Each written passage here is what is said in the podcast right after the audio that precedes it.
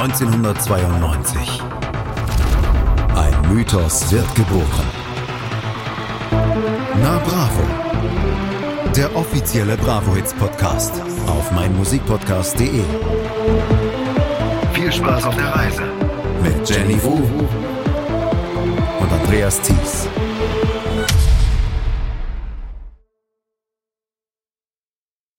Ich bin Heavy Metal Fan und habe zwei Fragen. Wie die meisten Heavy Metal Fans habe auch ich mir die Haare lang wachsen lassen. Das passt aber meiner Mutter ganz und gar nicht. Sie will jetzt, dass ich zum Friseur gehe und mir eine ordentliche Frisur verpassen lasse. Kann sie mich dazu zwingen? Und was kann ich machen, falls sie mir gegen meinen Willen zum Beispiel nachts die Haare abschneidet? Sie hat schon öfters angedeutet, dass sie es macht, wenn ich nicht freiwillig zum Friseur gehe. Wie kann ich mich dagegen wehren? Udo, 15, aus Hof. Erkläre deiner Mutter, wie wichtig dir die Frisur ist. Du stehst auf deine langen Haare, lieber Udo. Dein Selbstvertrauen hängt mit davon ab, wie du mit deinem Äußeren zufrieden bist. Deshalb ist es grundsätzlich deine Sache, wie du deine Haare trägst. Solange deine Haarpracht gepflegt ist, sind lange Haare auch bei Jungs völlig okay.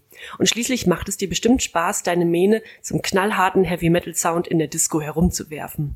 Was du genießt, ruft bei deiner Mutter Kopfschütteln hervor, weil sie mit Heavy Metal und allem, was dazugehört, nichts anfangen kann. Aber hast du versucht, ihr zu erklären, warum viele Heavy Metal Fans lange Haare haben? Sag ihr, dass du deine Haarpracht genauso liebst, wie sie ihre Dauerwellen. Dann kann sie besser nachempfinden, wie du dich fühlst, wenn du eines Morgens mit abgesäbelter Mähne aufwachst. Dein Dr. Sommerteam. Herzlich willkommen zu einer neuen Ausgabe von Na Bravo, dem offiziellen Bravo Hits Podcast hier auf meinmusikpodcast.de. Abgesäbelte Mähne. Jenny, hast du mal Kämpfe geführt mit, hallo Jenny erstmal. Hallo Andreas. Hast du mal Kämpfe mit deinen Eltern geführt, was Klamotten oder was Frisuren etc. anging? Nicht so richtig. Ähm, ich durfte da, ich hatte da freie Hand, sagen wir es mal so. Bei der Klamottenkiste habe ich mal ein bisschen zu tief gegriffen. Also ich habe mich ja in Hip-Hop-Klamotten gekleidet, die waren dann auch vielen Teilen meiner Familie irgendwie zu weit und ähm, ja zu unweiblich, das sah irgendwie nicht aus. Ich fand mich damals sehr, sehr cool, aber mit den Haaren habe ich nicht so herum experimentiert. Du, darf ich das frecherweise fragen, hattest damals noch sehr viele Haare? Also rund um den Februar 2000, am 18. Februar 2000 ist nämlich die Bravo jetzt 28 rausgekommen.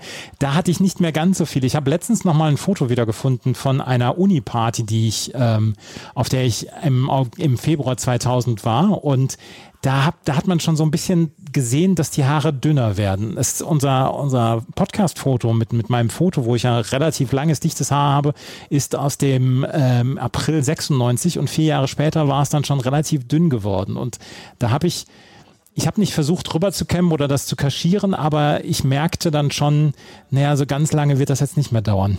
In der Box in Minden hast du also nicht deine langen Haarpracht zu Heavy Metal ähm, fallen lassen. Nee, nee, wenn, wenn ich die hätte schütteln wollen, dann wären sie alle ausgefallen. Nee, das, das habe ich nicht gemacht. Aber ich hatte, ich hatte schon so einen kleinen Kampf mit, mit meiner Mutter rund um diese etwas längeren Haare, die ich da 1996 hatte. Da hat sie schon gesagt, hier, das sieht nicht ordentlich aus. Und guck dir mal den und den an. Und dann hat sie immer, dann hat sie immer Schulfreunde von mir, hat sie so als Beispiel aufgeführt und gesagt, hier, guck dir doch mal den Matthias an, der ist immer so gepflegt und ordentlich. Und dann habe ich immer gesagt, du weißt gar nicht, wie es bei dem zu Hause im Zimmer aussieht.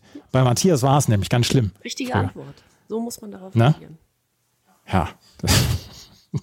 nee, ansonsten habe ich kaum Kämpfe gehabt. Ich habe mich allerdings auch wirklich immer ganz furchtbar gekleidet. Ich hatte ja dann äh, diese ganze, diese Grunge-Phase, wo ich dann so diese Baumwollhemden gehabt habe, diese, diese Holzfällerhemden und so weiter. Das war dann auch nicht so richtig hübsch. Also so einen richtig guten Klamottengeschmack hatte ich früher nicht. Es war aber auch, das muss man fairerweise sagen, zu der Zeit, Anfang der 2000er, war nicht die allerbeste Zeit für Mode insgesamt.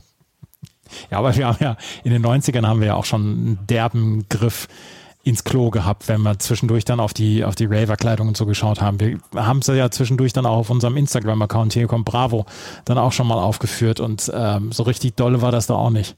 Das stimmt schon, aber es geht auch nahtlos weiter. Wobei die 90er ja wieder sehr im Kommen sind. Ne? Aber bei den 2000ern, da gibt es so einige Sachen, die müssen auch nicht unbedingt wiederkommen. Diese Victory Deichmann-Schuhe, zum Beispiel von DJ Bobo, die müssen auch nicht unbedingt wiederkommen. Du hast ein bisschen in der äh, neuen, in einer Bravo-Ausgabe von 2000 durchgeblättert und hast da so eine schöne Werbung von einem DJ Bobo-Schuh von Victory, von Deichmann gefunden. Müssen wir auch unbedingt auf Instagram teilen. Ja, äh, äh schön farbenfroh. Es ist ein einfacher weißer Schuh mit, äh, mit so einem mit diesem Victory-Zeichen in bunten Farben. Planet Colors von der Planet Colors Tour wahrscheinlich äh, von DJ Bobo inspiriert. Die 2000er fingen an mit einer großen DJ Bobo Tour. Ich habe jetzt mal auch bei chroniknet.de geguckt, was am 18.02.2000 passiert ist. Und da ist eine Aktion, die wir bei der Bravo Hits 29 besprechen werden, nämlich Stefan Raab wird Deutschland beim Schlagerwettbewerb Grand Prix de Revision de la Chanson am 13. Mai in Stockholm vertreten mit dem Song Wada Hade Dude da. Ja, schön, dass du die Erinnerung wieder wächst. Auch nicht so glorreich. Der Bravo, auf der Bravo jetzt 29 ist es drauf, meine ich. Ja, herrlich, da kommen wir noch zu. Ne? Berlin gegen die Stimmen von CDU, CSU beschließt der Bundestag, das oft sechsstellige Übergangsgeld für viele ehemalige Minister und parlamentarische Staatssekretäre abzuschaffen und ähm, dann gab es noch bei der Teheraner Par Parlamentswahl im Iran erringen die reformorientierten Kräfte um Präsident Mohammed Khatami die absolute Mehrheit. Das sind so ein bisschen die Nachrichten vom 18. Februar 2000. Und am 28. Februar, auch darüber werden wir in der nächsten Ausgabe sprechen, fing dann die allererste Staffel von Big Brother an. Und da werden wir uns in der Bravo jetzt 29 drum kümmern. Aber da war damals schon ganz großer Alarm rund um Big Brother und kann man das machen, Menschenexperimente also es wurde ja kontrovers diskutiert damals heute, wenn man sich diese ganzen Reality-TV-Formate anschaut, dann kommt einem das ewig lang vor, dass man über so ein Format eben diskutiert hat. Ne? Aber damals war das eine Riesennummer, ja. Das war eine Riesennummer und wie gesagt, in Bravo jetzt 29 werden wir sogar zwei Songs dabei haben, die rund um Big Brother entstanden sind. Wenn wir uns auf diese Bravo nochmal draufstürzen, die du durchgeblättert hast, da war auch noch ein schöner Leserbrief dabei. Da war ein Leserbrief in der Bravo äh, aus äh, den Anfang 2000 und zwar von Steffi ohne Ortsangabe. Die möchte sich also, die, ja, äh, die möchte da so ein bisschen anonym bleiben und sie lästert so ein bisschen über deutsche Rap-Kultur ab und sagt, deutsche Rapper seien nur hochgepusht. Ich finde es voll daneben, wie diese ganzen Pseudo- und Möchtegern-Rapper, Hip-Hopper wie Fünf Sterne Deluxe, absolute Beginners, Main Concept und Fishmob so hochgepusht werden, obwohl sie absolut nichts können. Bei ihren Texten steckt doch nichts dahinter. Die dissen nur und beschönigen ihren Drogenkonsum. Sollen das gute Vorbilder für die Jugend sein? Ich finde, die einzige Band, die den deutschen Hip-Hop würdig vertritt, ist nach wie vor fettes Brot. Aber am besten ist der US-Hip-Hop. Da haben die Texte wenigstens etwas mit der Realität zu tun. Ganz kurz, liebe Steffi. Wenn du den deutschen Hip-Hopern unterstellst, sie würden Drogenkonsum beschönigen und sich nur dissen und dann aber den US-Hip-Hop so hochhältst, was passiert denn da in den Texten? Da passt irgendwas nicht zusammen. Ist das harmloser, ja? Ja, deutsche Rapper nur hochgepusht. Aber hier fünf Sterne Deluxe Absolute Beginners, die werden wir heute auch noch in der Ausgabe mit drin haben. Aber wir haben zu diesem Zeitpunkt ja schon Gott sei Dank diesen ähm, Beef zwischen Thomas D. und dann Oli P. dann auch hoffentlich schon begraben gehabt. Ja, darüber spricht ja keiner mehr, außer wir hier im Podcast noch. Und das aber jedes Mal. Ja, das ziehen wir bis 2003 durch noch. Ja, absolut. Die neue Ausgabe von der Bravo Hits, das war die Bravo Hits 28 und ich habe es eben schon gesagt, die ist am 18. Februar 2000 entstanden und als wir uns darauf vorbereitet haben, haben wir gedacht, Mensch, das ist total die Winterausgabe, auch vom Cover her und gleich der erste Song dann, ähm, der wird dann auch schon so, so ein Weihnachtsthema haben. Ich habe mich so ein bisschen zurückgefühlt in so eine, in so eine Zeit hier, dass wir vielleicht eine, eine Christmas-CD haben, aber es wird dann doch poppiger noch. Ja, es sind so ein, zwei Christmas anmutende Songs drauf, ne? Aber der Rest ist ja eine wilde Mixtur aus allem und auch aus allen Musikstilen. Und ich finde, sie ist sehr, sehr harmonisch, was die Musikstile angeht. Wir haben jetzt keinen Dance-Überschuss oder so, sondern da sind sehr, sehr viele unterschiedliche Stile drauf. Das stimmt. Und wollen wir noch erzählen, wie wir das diesmal angehen, also wie wir uns aufteilen? Wir, ähm, wir wechseln uns wieder ab. Also wir haben uns äh, jeweils acht Songs ausgesucht, die wir vorstellen wollen. Es ist aber nicht so, dass wir die selber vorstellen, sondern wir wechseln uns ab. Einige werden ein bisschen näher beschrieben, andere werden angehört und andere werden so ein bisschen übergangen. Aber es ist nicht so, dass einer von uns beiden CD1 oder CD2 vorstellt, sondern wir das im Wechsel machen. So, und damit machen wir jetzt gleich den Start. Und wir starten gleich mit der CD 1 von den Bravo Hits 28. Das alles hier bei Na Bravo, dem offiziellen Bravo Hits Podcast. Wir sind im Jahr 2000 angekommen. Der 18.02.2000 war ein Freitag und dort ist die neue Bravo Hits erschienen in den CD-Regalen. Und wir waren noch gerade am Ende dieser CD-Vorherrschaft, bevor die Streams etc. anfangen. Und wir fangen auf der CD 1 an mit einem Lied, wo ich eben schon gesagt habe, dass wir hier ein bisschen so bei Weihnachten sind, mit Breast Life. I Have a Dream. Äh, da haben sie nämlich damals aber gecovert. Und es war eigentlich ein Song, der im Dezember 1979 released worden ist. Und Westlife hat dieses gecovert gecovert im Dezember 1999. Und wer den Film tatsächlich Liebe gesehen hat und wer den Film vielleicht nicht nur einmal, sondern zweimal oder dreimal gesehen hat, der kennt diese Storyline rund um Billy Mack, der unbedingt den Christmas-Hit des Jahres haben möchte für dieses Jahr. Es war damals, glaube ich, 2002 oder 2003. Und Westlife hat diesen, ähm, diesen, ja, diesen Titel des Christmas-Hits 1999 dann nämlich gewonnen mit diesem Song, mit diesem Cover von I Have a Dream. Und ähm, sie sind damals auf Platz 1 in den UK-Charts gewesen und haben dann äh, die Cliff Richard Charity-Single ähm, The Millennium Prayer auf Platz 2 verdrängt. Das war Westlife mit I Have a Dream. Britney Spears ist auf der 2 mit Born to Make You Happy. Und ähm, das war von Andreas Carlsson und Christian Lundin geschrieben und von letzterem dann auch produziert worden. Und äh, sie wurde damals von ihrem Freund betrogen, kam zum Entschluss, she was born to make you happy. Und ähm, da geht es darum, dass sie nochmal versuchen will mit ihrer, mit ihrem Freund, mit ihrer Beziehung dann auch ja noch einmal einen Neustart zu machen. Und dieser Song war damals sehr, sehr erfolgreich in Deutschland auf Platz 3, in Österreich auf Platz 8 und in UK natürlich wieder auf Platz 1. Der nächste Song, da hören wir mal rein. Das ist nämlich Him mit Join Me.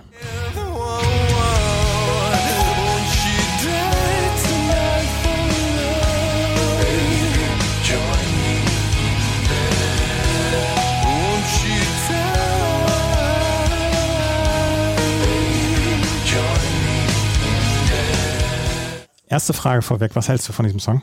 Ach, nicht viel umso erfreuter war ich, als wir in der Vorbereitung kurz drüber sprachen und gesagt hast, oh, lass mich mal Him vorstellen, dann kann ich so ein bisschen drüber abhassen. Und ich habe ich hab bei der Vorbereitung dann festgestellt, so richtig abhassen kann ich überhaupt nicht darüber. Aber es ist schon ein Song, der mich inzwischen relativ nervt. Him äh, mit Join Me. Damals ein Riesenhit in Deutschland, eine goldene Schallplatte geholt, in Finnland sogar Platin geholt, wobei man in Finnland auch nur 25.000 Platten verkaufen musste zu dem Zeitpunkt damals, um eine Platin-Schallplatte zu holen. In Österreich äh, hat er auch nochmal eine goldene Schallplatte geholt und hat insgesamt 305.000 Singles dann verkauft. Him ist eine Abkürzung und weißt du, wofür Him steht? Nein. His Infernal Majesty. Hm. Die ähm, eine finnische Band mit Ville Valo, dem Sänger damals. Und die ist nämlich 1998 haben sie ihr Debütalbum Greatest Love Songs Volume 666 veröffentlicht. Und sie haben ihre Musik selber als Love Metal bezeichnet. Und da hatten sie mich damals schon verloren. Dieser Song lief damals rauf und runter in den Indie-Discos und in dann auch bei, bei diesen Goth-Motto-Partys, ähm, äh, die es damals gab. Ich hatte eine Mitbewohnerin, die so eher, eher so im, dem, dem Goth verschrieben war oder dem, dem Darkwave etc. Und die mochte diesen Song total gerne und diesen hat den Song total gerne gehört. Und ähm, das war trotzdem etwas, wo man sagen musste, nach einer kurzen Zeit fand ich den jeweils jedenfalls relativ nervig. Him haben sich damals gegründet, schon ein bisschen vorher, waren dann allerdings auch gar nicht so erfolgreich und haben erst mit diesem Song dann ihren Durchbruch gehabt. Sie haben, ähm, sie wollten unbedingt einen besonderen Namen für ihre Band haben. Sie haben Sie haben zum Beispiel gedacht, hier, Sie wollen gerne einen Bandnamen wie zum Beispiel Black Sabbath haben und haben dann allerdings gesagt, hier Him mit His Infernal Majesty, das hört sich richtig cool an. Das war nämlich der Vorschlag von einem der Bandmitglieder, nicht von Ville Valo dann gebracht. Aber auf jeden Fall ist dieser Titel dann oder dieser Bandname dann ja etabliert worden. Und ähm, die am 2. November 1990 ist diese ähm, Single veröffentlicht worden auf dem zweiten Studioalbum Razorblade Romance und auf dem Soundtrack von The 13th Floor von dem Film, dort ist er dann auch in enthalten. Das Lied handelt dann von einem lebensmüden Liebespaar, ist noch jung, aber es sieht keinen Sinn mehr im Leben und äh, hat die Welt als grausam betrachtet. Und dem Refrain wird dann die Frage gestellt, ob der eine Partner dem anderen heute Nacht in den Tod folgen wolle. Und laut Wille Valo ist der Song dann von Romeo und Julia dann auch inspiriert und sei keine Verherrlichung von Selbstmord. The world is a cruel place and he, we are here only to lose, so before life tears us apart, let death bless me with you. Would you die tonight for love, baby? Join me in Death. Auf Platz 1 in Deutschland, 22 Wochen war es in den deutschen Charts, in äh, der Schweiz auf Platz 8, in Finnland natürlich auf Platz 1 und 37 Wochen in den Charts und dann in den Jahrescharts 2000 in Deutschland nochmal auf Platz 19 gewesen. Him mit Join Me in Death. Ja. Hm, ja. ja, gut. Das war jetzt, es war doch etwas milder, als ich fast schon ja. gehofft hatte. Ja, ich habe ich hab auch gedacht, dass ich da äh, stärker, stärker darauf reagieren würde noch, aber nee, ist es gar nicht so. Nee. War aber ein Riesen, äh, eine Riesennummer. Wurde rauf Riesen und gespielt. Ja. ja. Titel 4, übernehme ich mal, ist äh, die Bloodhound Gang mit The Ballad of Chasey Lane. Und über die Bloodhound Gang haben wir schon gesprochen. Und dies hier ist der vermutlich, vermutlich dümmste Song der Bloodhound Gang. Also ich, ich kenne nicht alle, aber ich nehme sie an. Und äh, hier wird auf jeden Fall eine Erotikdarstellerin namens Chasey Lane besungen. Und eigentlich nur davon handelt, handelt der Titel. War tatsächlich nicht so unerfolgreich. In mehreren europäischen Ländern kam er in die Top 20 der Charts, unter anderem Deutschland. Und in einem Land sogar auf Platz 1. Rate mal in welchem. Was, Deutschland? Nee, Island. Ist Island auch Platz 1? The Ballad of Chasey Lane. Da, da, haben wir die ganze Zeit gedacht, was braucht man, um in Island ein Top-Hit zu ja. werden? Und dann solche dümmlichen Lyrics. Ich meine, romantische Texte können Blatter und Gänger. Ne? Ja, es ist wirklich, ist wirklich sehr, sehr doof. Und äh, ja, leider hat sich die Darstellerin auch nicht entblödet, da selber mitzuwirken, sogar in dem, in dem Video noch oder später hm. bei Auftritten. Na gut. Ja, Titel 5 ist von Highland und heißt Bella Stella. Und es sagt mir erstmal überhaupt nichts. Aber hier hat äh, eine Überraschung auf mich gewartet. Ähm, auf mich persönlich sogar. Weil ich die Formation gar nicht kannte. Und Bella Stella war eine deutsche Hip-Hop- äh, und Dance-Formation. Also es ist eine Mischung aus Dance und Hip-Hop, äh, wie das damals auch, also oftmals so ein Erfolgsrezept war. Und die haben fünf Singles und ein Album rausgebracht insgesamt. Sie wurden von Mark Dollar und Mark Tabak produziert. Auch die haben wir schon mal, äh, schon mal hier besprochen, die beiden. Und jetzt ist es aber so, dass die Mitglieder von Highland ähm, zu dritt waren. Es waren die Sängerin Nicole Highland, von der also auch dieser Name wahrscheinlich ähm, stammt, Highland. Da hat man gedacht, das klingt doch gut. Dann gab es den Rapper Dean Burke und die Berliner Rapperin Lady Scar. Und da dachte ich, Moment mal, die kennst doch, die kenne ich doch persönlich. Also ist eine, ist eine Bekannte. Und tatsächlich kenne ich Echt? die und es ist die. Und mir war nie klar, ich wusste das nicht, dass die mal in einer Band war und dass die Charterfolge hatte. Das war mir überhaupt nicht bewusst. Die, wen, wen du alles kennst. Ja, ja, ja. Gut, die ist nun auch, also die hat wirklich, ja, die hat das so nebenbei, also auch Spaß gemacht. Ich, ich hatte überhaupt keine Ahnung, dass die das irgendwie mal kommerziell gemacht hat, ne, dass die kommerziell gerappt hat. Gar nicht. Ja. Bella Stella holte Gold in Deutschland übrigens.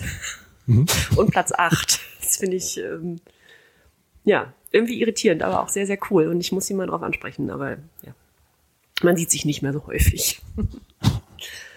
ja, ähm, Highland mit Bella Stella. Titel 6 ist von den A-Teens äh, und heißt Super Trooper, das zweite Aber-Cover der A-Teens. Wir hatten sie schon mal mit, äh, beim letzten Mal, glaube ich, ne? Mit Super Trooper. Ja. Nee, mit Mama Mia hatten wir sie das letzte Mama Mal. Mia, genau, mhm. jetzt sind sie mit Super Trooper, das ist die zweite Single auch wieder Platz 4 und Gold in Deutschland. Hätte ich auch nicht gedacht, dass das dann wieder so erfolgreich war. Super Trooper. Ja. Das ist ein, das ist ein ganz faules Cover. Ja, ist es. Es klingt äh, gleich. Da wird, da wird dieser, dieser, dieser Song einfach nur Beat verschärft ja. und dann äh, wird damit, äh, wird davon ausgegangen, dass das gekauft wird. Und Überraschung, es wird gekauft. Es wird gekauft. ja, na gut, die 18s. Die waren ja wirklich nur für diesen Zweck gecastet, Aber-Songs zu covern. Ja. Titel 7. In Titel 7 hören wir unbedingt, unbedingt rein. You know what you are? You are sex bomb, sex bomb. Yeah. You're a sex bomb. You can give it to me when I need to come along. Give me sex bomb, sex bomb. You're my sex bomb. And baby, you can turn me on. Baby, you can turn Geil. Äh, beide Künstler kennen wir bereits. Moose T und Tom Jones. Äh, hier mit Sexbomb zusammen. Und Tom Jones hatte ja eigentlich seine, seine größten Erfolge in den 60er und 70er Jahren und befand sich jetzt 1999 und 2000 auf einer ja, Verjüngungskur. Wir hatten ihn in der letzten Ausgabe ja zusammen mit den Cardigans und Burning Down the House. Und zu dieser Verjüngungskur kam nun der Hannoveraner DJ und Produzent T dazu. Und den hatten wir auch schon mit Horny zum Beispiel hier ähm, auf den Bravo-Hits. Und Jones war damals 59 Jahre alt und Musti 33. Und die große Frage ist ja eigentlich, wie kam diese Zusammenarbeit zustande zwischen den beiden? Und es war so, dass Tom Jones zu dieser Zeit ein Album aufnahm, äh, auf dem er sich mit verschiedenen Künstlern insgesamt 15 Duette äh, ähm, mit denen einsang. Und die meisten davon waren Neuauflagen alter Klassiker. Zum Beispiel singt er mit David, singt er mit, ähm, mit den Pretenders zusammen äh, Life von David Bowie und Iggy Pop oder er singt Lenny Kravitz Are You Gonna Go My Way zusammen mit Robbie Williams ein und so weiter. Also das war so ein bisschen das Ziel dieses Albums, Duette und alte Klassiker einsingen. Und äh, dann waren die Aufnahmen des Albums eigentlich so gut wie abgeschlossen. Und da schickte ihm Musti ein Demo mit diesem Song drauf, mit Sexbomb, das er schon produziert hatte. Und es war so, dass die beiden sich schon kannten, weil Tom Jones Musti zuvor einige Male schon für Remixe angefragt hatte, aber eine Zusammenarbeit ist bis dahin noch nie zustande gekommen. Also irgendwas war immer, es hatte sich also nie ergeben. Und ja, und Musti sagte später in einem Interview, dass er das Lied eigentlich für sein eigenes Album produziert äh, hatte und geschrieben hatte, es dann aber nochmal hörte und dachte, boah, eigentlich würde Tom Jones perfekt als Stimme passen. Das, mhm. das, das wäre doch super, das schickst du ihm mal. Und Jones war sofort begeistert und musste dann aber seine Plattenfirma überreden, äh, diesen Song noch aufs Album zu packen. Ne? So überzeugt war er von dem Titel. Musti wollte ihn eigentlich für sein, für sein eigenes Album aufnehmen. Letztendlich landete der aber aber auf äh, Tom Jones Album. Musti flog nach London, die beiden begannen mit den Aufnahmen und äh, Tom Jones hat dann noch einmal den Text abgeändert. Das heißt ursprünglich in dem, in dem Text I'm a Sexbomb, ich bin eine Sexbombe. Und damit fühlte sich der mittelalte Jones wohl nicht ganz so wohl und dachte, oh nee, komm, machst du mal You're a Sexbomb draus. Das ist irgendwie, ne? Wie sieht denn das aus? Ja. ja. Wird in, wird in über 18 Ländern ein Top 30 Hit. Landete in der Schweiz, in Frankreich, in Polen auf der 1, in Deutschland, Schottland und Großbritannien auf Platz 3 der Charts. Holte Gold in Deutschland, Schweden, der Schweiz, Frankreich, Belgien und Österreich. In Großbritannien gab es die silberne Schallplatte, also ein Riesenerfolg. Und äh, beide Künstler sagen heute noch, Gott sei Dank haben wir das damals gemacht, haben uns dafür entschieden. Es war, das war also großartig. Ich, bitte? Ja, nee, sag mal, weiter. Ähm, ich wollte sagen, dass ich auf Instagram oder wir auf Instagram nochmal was teilen werden, ähm, die Tage ähm, auf unserem Kanal Hier kommt Bravo auf Instagram gibt es nämlich einen Ausschnitt von den Simpsons, in dem das Lied gespielt wird. Und das ist eigentlich eine ganz, ganz witzige Szene. Das kann man da nochmal posten. Das habe ich tatsächlich nicht gewusst. Aber ich möchte ja sagen, wir haben ja schon vor diversen Ausgaben haben wir schon Musti auf den Mount Rushmore in Hannover gepackt. Und ähm, da unterschreibt er und unterstützt er durch diesen Song dann ja auch noch. Und es war ja für Musti dann, ich meine, ist ja, ist ja voll die Adelung dann auch. Total. Und auch, dass die beiden, also sich heute oder, oder danach ja auch noch freundschaftlich begegneten und auch gemeinsam Interviews gaben, gesagt haben, boah, das war, wir waren danach so überglücklich beide, dass wir das gemacht haben, dass wir diesen Song gemacht haben. Und wir finden ihn bis heute cool. Ne? Ja, super. Die nächsten Titel, äh, die nächsten Künstler äh, würde ich, würde ich auch als Sexbomb bezeichnen, aber äh, würden vielleicht viele anders sehen. Andreas, wen haben wir denn auf der 8? Auf der 8 haben wir Mark Anthony und ähm, es gibt ja den Spruch, kleine Männer sind gefährlich, aber Mark Anthony scheint eher ungefährlich zu sein.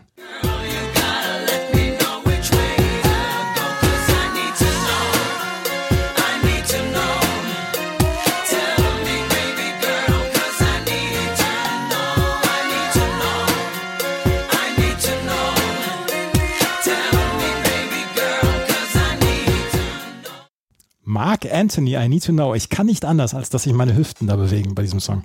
Komplett. Na, das, und ich, ich sehe halt auch total gut aus, wenn ich zu so einem Song tanze. Ja.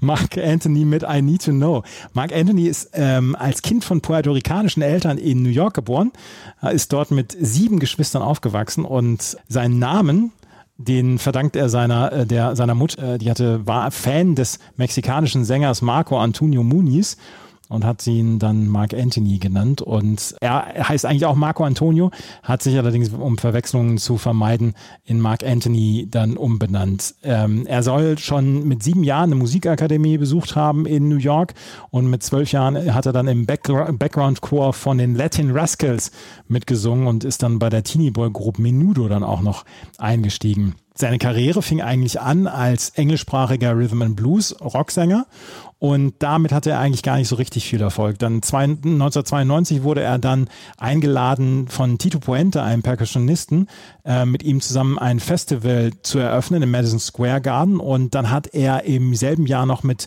äh, La India ein Duett aufgenommen. Und so langsam, so langsam äh, hatte er dann mehr Erfolg, hat sich dann auch mehr so der Salsa-Musik gewidmet und äh, hatte dann so ein ganz kleines bisschen mehr Erfolg. Und 1999 kam dann der Durchbruch, als er erst für sein Album Contra la Corriente den Grammy in der Kategorie Best Tropical Latin Performance erhalten hat und mit der Single I Need to Know, das wurde dann aus vermarktungstechnischen Gründen in einer englischen und einer spanischen Version produziert. Damit hatte er dann den Durchbruch Auf Platz 15 in deutschen Charts, insgesamt 16 Wochen lang. Auf Platz 1 in den Latin USA Charts, auf Platz 3 in den US Charts. 40 Wochen hat sie sich dort in den Charts gehalten. 28 Wochen, äh, drei Wochen in den UK Charts auf Platz 28 und auf Platz 16 in Österreich. Ja, Mark Anthony ist so ein bisschen dann ja auch bekannt geworden, dass er zwischendurch das Anhängsel in Anführungsstrichen von Jennifer Lopez war, ist zum dritten Mal jetzt, glaube ich, schon verheiratet und ähm, hat einen ganz, ganz großen Namen auch als Produzenten gehabt. Und ähm, ja, Mark Anthony, I need to know. Ja, nicht nur Anhängsel, ne? Die haben ja auch zwei Kinder. Ja, ja, genau. Mhm. Genau, ja. Ich finde ja seine Stimme, der ist ja auch ein Gesangslehrer und so weiter, ne? Äh, der hat eine unglaubliche Stimme. Also es gibt so A cappella-Versionen. Ich habe den eine Zeit lang sehr häufig gehört, weil ich durch die Musik von Mark Anthony und früher Jennifer Lopez, kommen wir auch gleich noch zu, äh, weil wir Jennifer Lopez auch noch haben, ähm, habe ich Spanisch gelernt. Ähm, und äh, die, also diese Aussprache, diese Stimme und wenn, wenn man mal so A cappella Sachen von dem hört, ne, eine, für diesen kleinen Mann, eine unglaublich tolle Stimme. Ja, ich möchte auch gar nicht so richtig dagegen andissen oder so, weil Mark Anthony hat einen riesen Erfolg gehabt und diese Nummer ist für eine Salsa-Nummer ist sie erstaunlich, also für mich erstaunlich gut, gut auch durchgekommen so. Und wie gesagt, meine ja. Hüften bewegen sich und es sieht halt einfach immer sehr, sehr geil aus. Ja, na klar, was sonst. ähm, Titel 9 ist äh, auch was, wo, wozu du vielleicht tanzen möchtest. Wir hören es jetzt nicht, aber äh, vielleicht so im Kopf, wenn du es dir mal vorsingst, äh, man, kennt es noch. Äh, das ist Rhythm Divine von Enrique Iglesias. Und ähm, das ist aber ein bisschen langsamer, ne? Das ist keine, keine Salsa-Nummer. Ähm, Enrique hatten wir mit Bailamos schon äh, im Podcast. Und dieser Song ist auch von Iglesias erstem englischsprachigen Album Enrique. Davor hat er ja schon spanischsprachige Alben aufgenommen, aber das war eben also auch für den internationalen Erfolg getrimmte englischsprachige Album Enrique. In über 25 Ländern landet Rhythm Divine in den Top 50, holt Chartplatz 1 in Spanien, Rumänien und Tschechien unter anderem. Also ein ziemlich veritabler Erfolg und ja, eigentlich äh, der, der Beginn einer dann doch recht langen Karriere von Enrique Iglesias. Beziehungsweise da war ja schon fast der Peak seiner Karriere. Der nächste spanisch- und englischsprachige Künstler, ähm, ja, hat uns hier auch im Podcast schon zum Tanzen gezwungen, möchte man fast sagen. Titel 10 ist Ricky Martin mit Shake Your Bonbon, was so viel heißt wie Wackle mit dem Pupu, so würde ich es jetzt mal übersetzen. Ähm, es ist die dritte Single seines zweiten Albums. Ja. wolltest, wolltest, wolltest, du dich bewegen oder was sagen? Nein, nein, nein, ich wollte nichts sagen. Aber ich wollte nur einmal gerade an, anmerken, wir haben hier so ein bisschen die heilige Dreifaltigkeit des, des Latin Pop mit Mark ja. Anthony, Enrique Iglesias und Ricky Martin hintereinander. Ja, das stimmt. Und äh, danach kommt noch eine Künstlerin, die ja. Ähm, ja, die da eigentlich auch mit zuzählt. Ähm, denkt man heute gar nicht mehr, aber zu der Zeit. Ja, Ricky Martin, ich glaube, die die, der höchste Chart-Eintrag für Shake Your Bonbon ist in den US. Nee, in Großbritannien Platz 12 tatsächlich. Australien holt sie sogar Gold und in den US-Billboard-Charts ist sie auf Platz 20, die Single Shake Your Bonbon.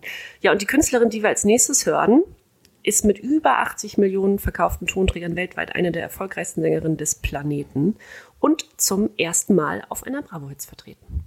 Waiting for tonight.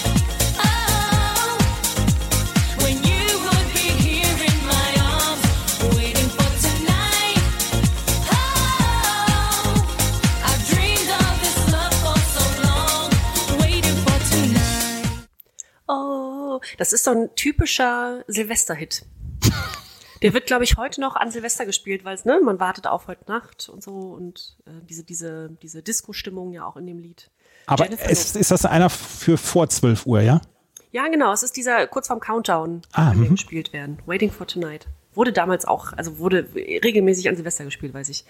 J-Lo. Muss man eigentlich nicht so richtig vorstellen. Ich war mir nicht mehr sicher, ob das äh, Jennifer Lopez allererste Veröffentlichung überhaupt war, aber es war ihre dritte. Ähm, es gab nämlich zuerst If You Had My Love und natürlich äh, kennt man das ja auch noch, beziehungsweise ne, war ja auch mhm. wahnsinnig erfolgreich.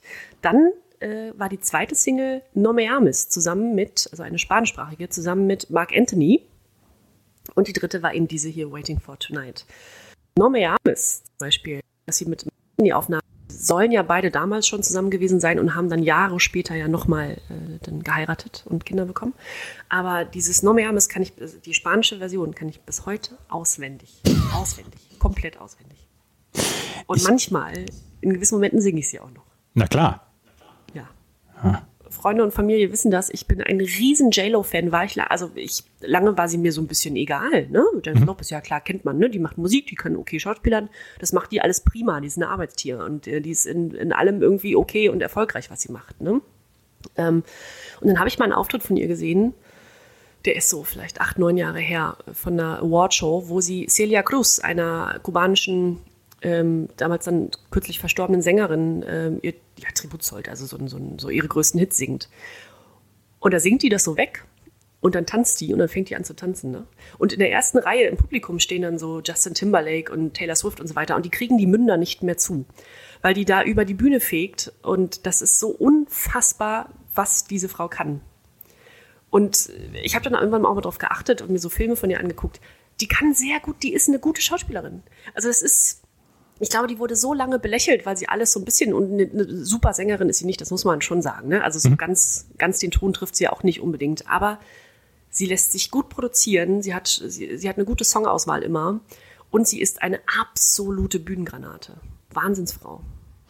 Ich möchte, äh, Fun Fact von mir, ich äh, wusste nicht, dass der Song von ihr ist. Ich kenne diesen Song seit 23 Jahren jetzt auch und äh, habe nicht, nie nachgeschaut, von wem der ist. Ich kannte ihn halt, aber ich habe nie gewusst, dass der von JLo ist. Wahnsinn, wirklich? Mhm. Ja, siehst du mal. Also, Waiting for Tonight war in Deutschland zum Beispiel auf Platz 15 der Charts in Großbritannien auf Platz 5, holte dort die goldene Schallplatte, in den USA auf Platz 8 und verkaufte sich über 820.000 Mal. Dazu holte sie zweimal Platin in Australien, Gold in Belgien, Frankreich, Neuseeland und Großbritannien. Das ist also, also eine, ein Riesenerfolg. Sie holte, ähm, sie war für einen Grammy nominiert, ähm, hat, ihn, hat ihn nicht gewonnen, aber hat den Music Video Production Award gewonnen, hat äh, einen CSAC Music Award dafür gewonnen, International Dance Music Award und so weiter. Und es ist ja so, dass vor ihrer Musikkarriere Jennifer Lopez vor allem eins war Tänzerin. Ne? Sie wuchs in der Bronx in New York auf. Das erwähnt sie auch oft in ihren Texten als Tochter puerto-ricanischer Eltern, eben auch wie Mark Anthony. Und begann nach der Schule als Rechtsanwaltsgehilfin zu arbeiten und finanzierte sich so ihre Ausbildung zur Tanzlehrerin und tanzte nebenbei auch in Nachtclubs. Und so richtig Schwung nahm die Sache auf, als sie Anfang und Mitte der 90er dann in im Fernsehen tanzte, also bei immer mehr Fernsehauftritten als Background-Tänzerin, als Breakdancerin in TV-Shows und so weiter. Und dann hatte sie einen Auftritt als Tänzerin oder im Hintergrund von Janet Jacksons Musikvideo zu That's the Way Love Goes. Dort sieht mhm. man ja Jennifer Lopez, das ist ja eine, ja, eine der ersten Male, die sie so zu sehen war in einem Video. Und kurze Zeit danach trat sie auch in kleinen Sprechrollen im Fernsehen auf. Und für sie war klar, ich muss vor die Kamera, ich gehöre auf die Bühne. Ne? Und dann unterschrieb sie 1998 ihren ersten Plattenvertrag bei Sony und ja, zu der Zeit war eben diese sogenannte Latin Wave, ne, ähm, gerade populär und eroberte die Charts mit Iglesias, Ricky Martin, Mark Anthony und so weiter. Und im Sommer 99 erschien dann ihr erstes Album, On the Six heißt das. Und mit fünf erfolgreichen Single-Auskopplungen und Kopplungen und drei davon habe ich ja gerade schon erwähnt. Ja, und der Rest ist Geschichte. Ich glaube, dass wir nicht das letzte Mal über Jennifer Lopez gesprochen haben im Podcast. Das könnte ich mir auch vorstellen. Ne? Nicht wahr? Ja. Zum vielleicht einzigen Mal sprechen wir allerdings dann über diesen Künstler hier.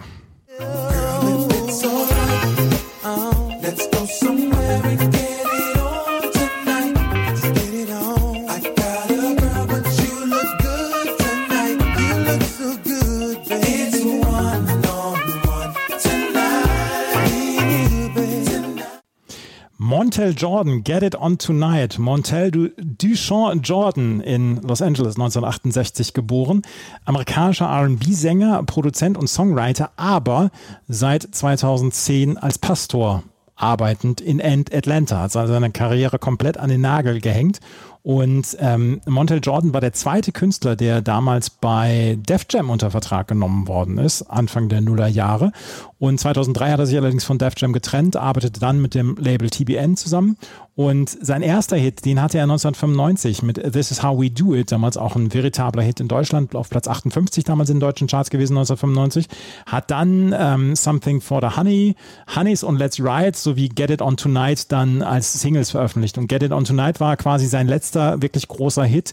Ähm, auf Platz 30 in den deutschen Charts, 19 Wochen insgesamt war es drauf und in den US-Charts auf Platz 32 hat sogar eine goldene Schallplatte dann bekommen am 9. November 1999 dort ähm, ja veröffentlicht worden und ähm, Ende 2010 hat er wie gesagt angekündigt seine Musikerkarriere beenden zu wollen. Es gibt nicht viel über ihn zu lesen und zu ja, berichten. Man sagt, er sei verheiratet mit Kristen Hudson und habe vier Kinder. Ansonsten gibt es über ihn wirklich nicht viel zu erzählen. Montel Jordan Get It On Tonight und wahrscheinlich werden wir ihn das einzige Mal jetzt hier noch bei einer Bravo dann äh, bringen. Diesen, diesen R&B magst du den?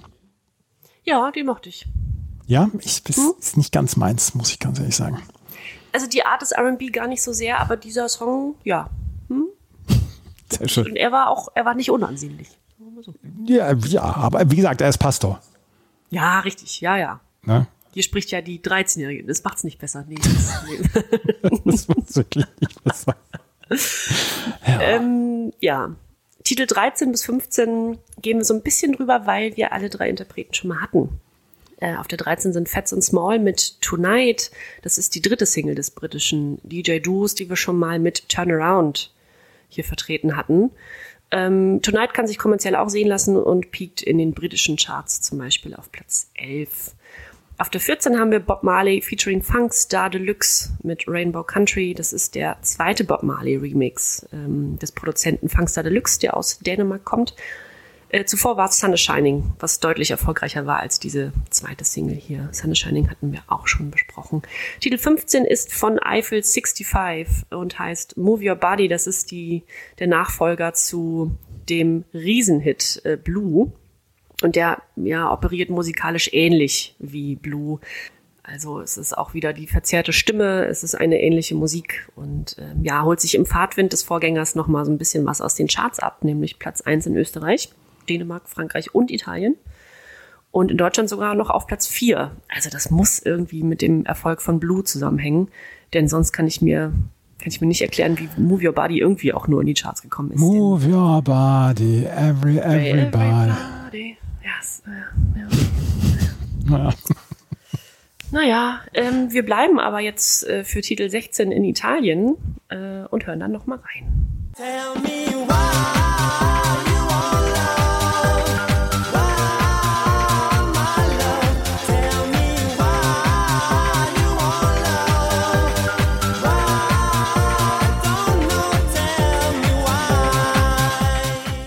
Kanntest du den noch? Ja. Ja, ne? Mhm. Irgendwie schon. Das sind, ich hätte aber nicht mehr gewusst, wer der Interpret ist oder die Interpreten. Das sind Prezioso featuring Marvin mit Tell Me Why. Woher kannte man das Lied? War das aus irgendeiner Werbung oder so? Ich, ich weiß es nicht, überlege jetzt auch gerade, ob ich das irgendwie aus einer Werbung heraus kenne. Allerdings muss ich ehrlich zugeben, das ist ein so, ein solcher 0815-Song in meinen Augen und Ohren, ja. dass ich mich eigentlich gar nicht mehr so richtig damit beschäftigen möchte. Nee. Also so richtig viel kam von denen ja auch sonst nicht. Und ähm, die schwammen eben auch in dieser Welle mit, ne, in dieser ja, Italo-Dance-Welle. Und ähm, ja, tell me why. Prezioso sind, oder Prezioso featuring Marvin sind Alessandro Moschini und die Gebrüder, äh, die Brüder Giorgio und Andrea Prezioso. Und diese musikalische Combo gibt's von 1999 bis 2007. Danach bis, 2000, äh, bis 2012, Entschuldigung, also nochmal weitere fünf Jahre nur noch als Duo. Und ähm, ja, ich glaube, Charterfolge, so richtige Charterfolge, vor allem in ihrer Heimat Italien, hatten sie eigentlich nur von 99 bis 2005. Tell Me Why ist ihre erste Single-Veröffentlichung. Und das Spannende hierbei ist, dass die ausgerechnet in Italien überhaupt nicht gechartet ist, dafür aber in Österreich auf Platz zwei in Deutschland auf Platz 10, in der Schweiz auf Platz 9, hatte also doch noch so ein bisschen seine Berechtigung in Europa.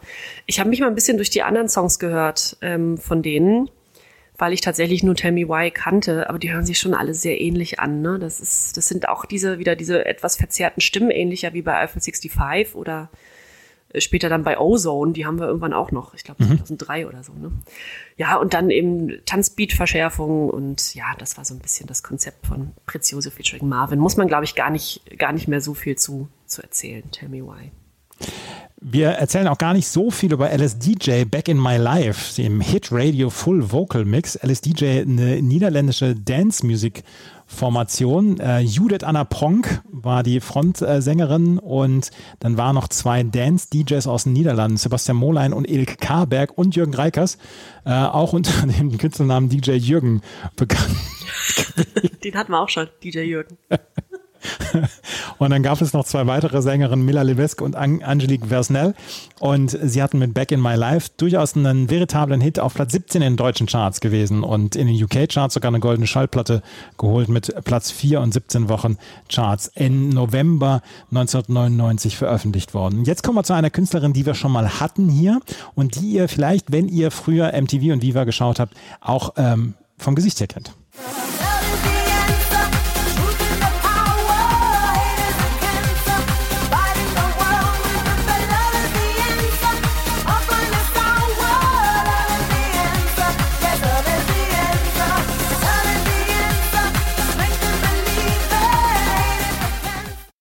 Love is the Answer von Daisy D. Und Daisy D kennt ihr vielleicht, wenn ihr zwischen 96 und 2004 die Club Rotation auf Viva dann mal äh, geschaut habt. Oder Ritmo, die einzige Sendung im deutschen Musikfernsehen, die ausschließlich dann spanischer und lateinamerikanischer äh, Musik gewidmet war. Daisy D, über die haben wir schon gesprochen, Daisy Rolox ist eine Sängerin aus ähm, Curaçao auf den niederländischen Antillen und sie war damals äh, das erste, ihre erste professionelle Musikproduktion hatte sie damals mit The Speed is Technotronic.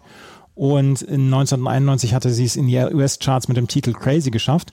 Und mit ihrem damaligen Ehemann Tony Cottura, den wir auch schon auf diversen CDs hier äh, verewigt gesehen haben, hatte sie ihre eigene Produktionsfirma Booyah Music ähm, gegründet und da hat sie dann, oder diese Plattenfirma hat Lieder für Künstler wie Nana, Backstreet Boys und Sync oder Papa Bear produziert. Und dieser Song hier, äh, Love is the Answer, ist auf Platz 51 in deutschen Charts gewesen, ähm, war insgesamt fünf Wochen dort und äh, ja, ist nicht weiter zu beachten, dieser Song, aber ich mochte Daisy D damals. Ich stand auf Daisy D. So. Ja, total. Äh, ich habe immer mit einer gewissen Faszination Club Rotation geguckt, weil die immer so super gut gelaunt waren. Dachte man, naja, was hat die denn? Wie viele Energy Drinks ne, waren das denn heute Abend? Und dann habe ich die Jahre später, also jetzt gar nicht so lange Zeit, mal kennengelernt. Ähm, also so, ne? Und ähm, die ist so, ne? Die ist halt so. Also auch immer noch. Und das finde ich irgendwie, ich finde die gut. Ja. ja. ja. Wir sind nicht beste Freundinnen, aber ich, ne? ich finde die super. Ja, Daisy D. Auf jeden Fall auf der 18 mit Love is the Answer. Wen kennst du von Kim Lukas und Bimia und Janu noch? äh, niemanden mehr. Von der CD1 kenne ich niemanden mehr. Das, das CD2 dann wieder. ähm, ja, Titel 19 ist genau Kim Lukas. Die kennt man nun wirklich gar nicht. Mit All I Really Want und äh, in einer Eiffel 65 Remix Radio Edit Version hier auf der Bravo Hits. Kim Lukas von der weiß man nicht so richtig viel und findet man auch nicht so richtig viel, ist auf jeden Fall eine englisch geborene Sängerin, also eine, ja genau, in, in Großbritannien geborene Sängerin, die aber seit vielen, vielen Jahren in Italien zu Hause ist und das zeigt sich auch in der Musik. Es ist Italo-Dance-lastig und man kann ja auch lesen, dass sich um ein Remix von Eiffel 65 handelt, also da kommt dann wieder einiges zusammen. Es ist Lukas erste Single von insgesamt sieben äh, Singles, die sie rausgebracht hat, aber nur die ersten drei haben es in die europäischen Charts geschafft. Und dann habe ich mal ein bisschen geguckt, gibt's die noch, was macht die denn so? Und äh, die hat einen Instagram-Auftritt und da kann man dann auch sehen, dass sie also immer noch als Sängerin auftritt, hauptsächlich natürlich auf so 90er und Early 2000er Revival-Partys und Festivals. Und äh, das hat ja durchaus auch seine Berechtigung. Und da macht die sich eine gute Zeit. Und auch sonst, äh, glaube ich, sieht es so nett aus, wie sie da so lebt in Italien. ja. Kim Lukas mit All I Really Want. Ähm, in Titel 20 äh, hören wir dann noch einmal rein.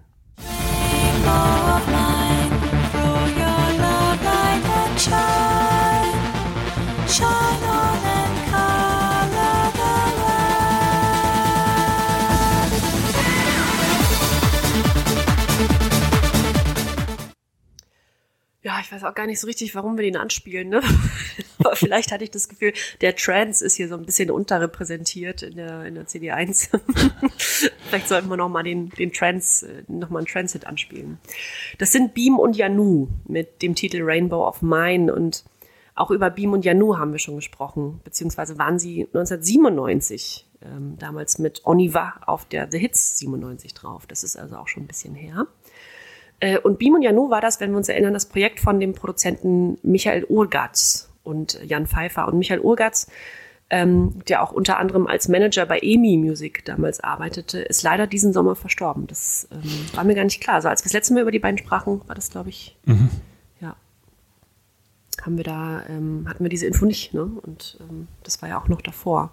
Das ist also kürzlich passiert und ähm, man konnte zuletzt auch auf Musikfachblogs im Internet darüber lesen, dass er seine Krebserkrankung öffentlich machte und da hatte er also sehr viel ähm, Zuspruch und, und, und naja, so ähm, ja, so nette, nette Briefe von Fans und von Leuten eben aus dem Musikbusiness bekommen. Das, das war also das Letzte, was man so von ihm hörte. Ja.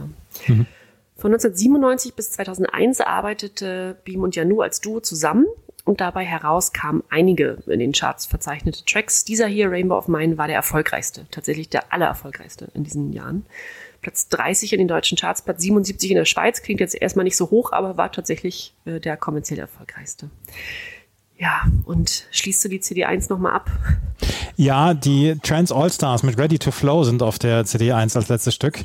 Das war ein Musikprojekt von den DJs und Produzenten ATB, Melody, Schiller, Sunbeam, Tala und DJ Taucher und ähm, Tala 2XLC, Entschuldigung, und DJ Taucher und äh, Ready to Flow war ihr zweite, ihre zweite Single. Das ist erst zehn Tage nachdem diese Bravo-Hits erschienen ist, als Single erschienen und ist auf Platz 35 in den deutschen Charts gewesen.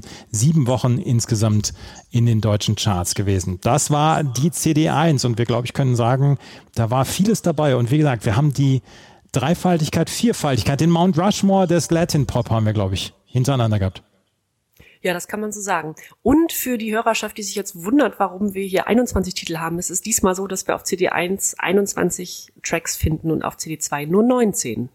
Aber es ist auf dieser CD die komplette, also die, die komplette Seitenlänge ist ausgenutzt worden. 75 Minuten 46 oder was dauert diese CD1.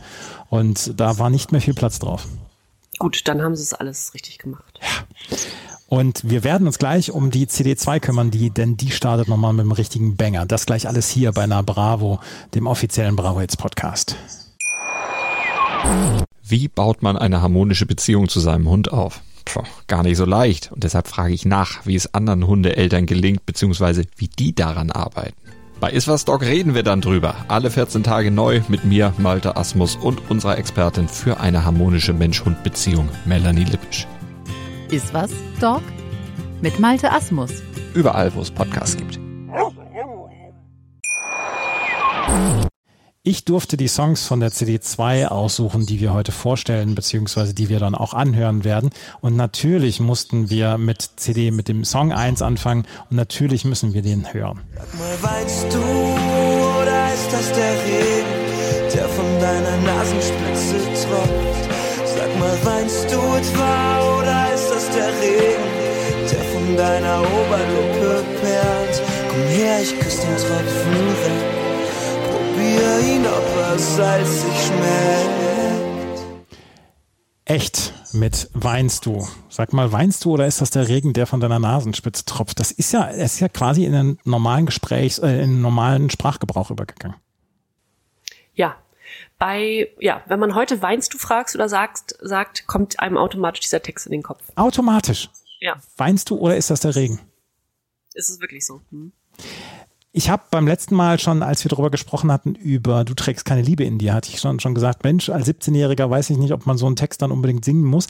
Auch als 17-Jähriger muss man vielleicht nicht unbedingt so ein Video drehen, wie Kim Frank das gedreht hat damals. Ähm, das war so ein, so ein Video, was sehr in Grau gehalten worden ist, wo es dann ja auch darum geht, dass das, ähm, das Ende einer Beziehung und äh, das George spielt Kim Frank in diesem Video auch mit, wo er mit einer Frau zusammen wohnt und die sich auch nichts mehr zu sagen haben, etc. Aber das fand ich deutlich stimmiger als du trägst keine Liebe in dir. Und viel schwerer. Also diese, dieses Video und die Situation in dem Video, die wiegt schon ein bisschen was, ne? Ja, absolut.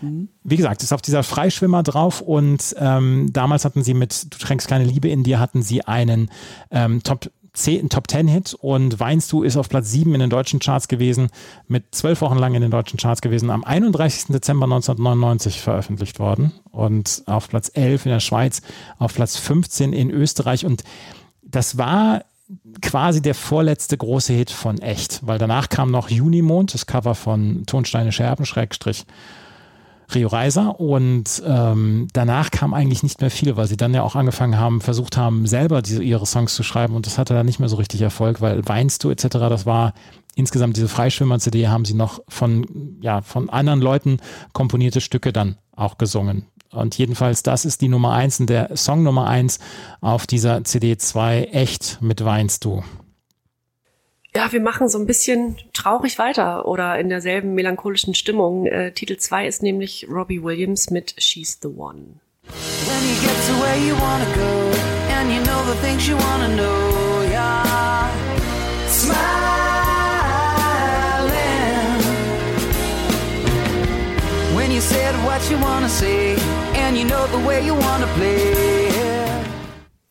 Ist natürlich ja, ist de deutlich mehr Abtempo, ne? Aber es ist immer noch ein, ja, es ist, ein, es ist schnulzig.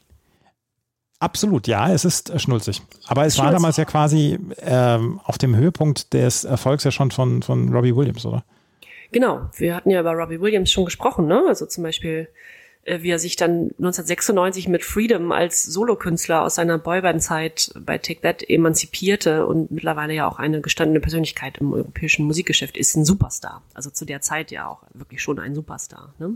Mhm. Und She's the One ist die letzte Single-Auskopplung aus seinem zweiten Soloalbum namens I've Been Expecting You. Ne? Ich habe sie oder ich habe euch erwartet oder dich erwartet. Ähm, auf dem waren auch die Hits Millennium und No Regrets. Ne? Also das, waren, das war also ein, ein absolutes Hit-Album. Und ähm, She's the One ist ein Cover. Und zwar ein fast schon freches Cover.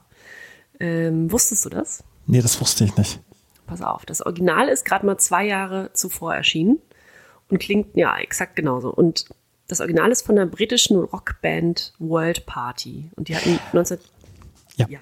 Ich habe ich hab davon gelesen. Ich habe ja auch ein bisschen vorbereitet hier. Ich habe davon gelesen, ja. ich habe es vergessen. Ja. Mhm. Ja, genau, ja. Mhm.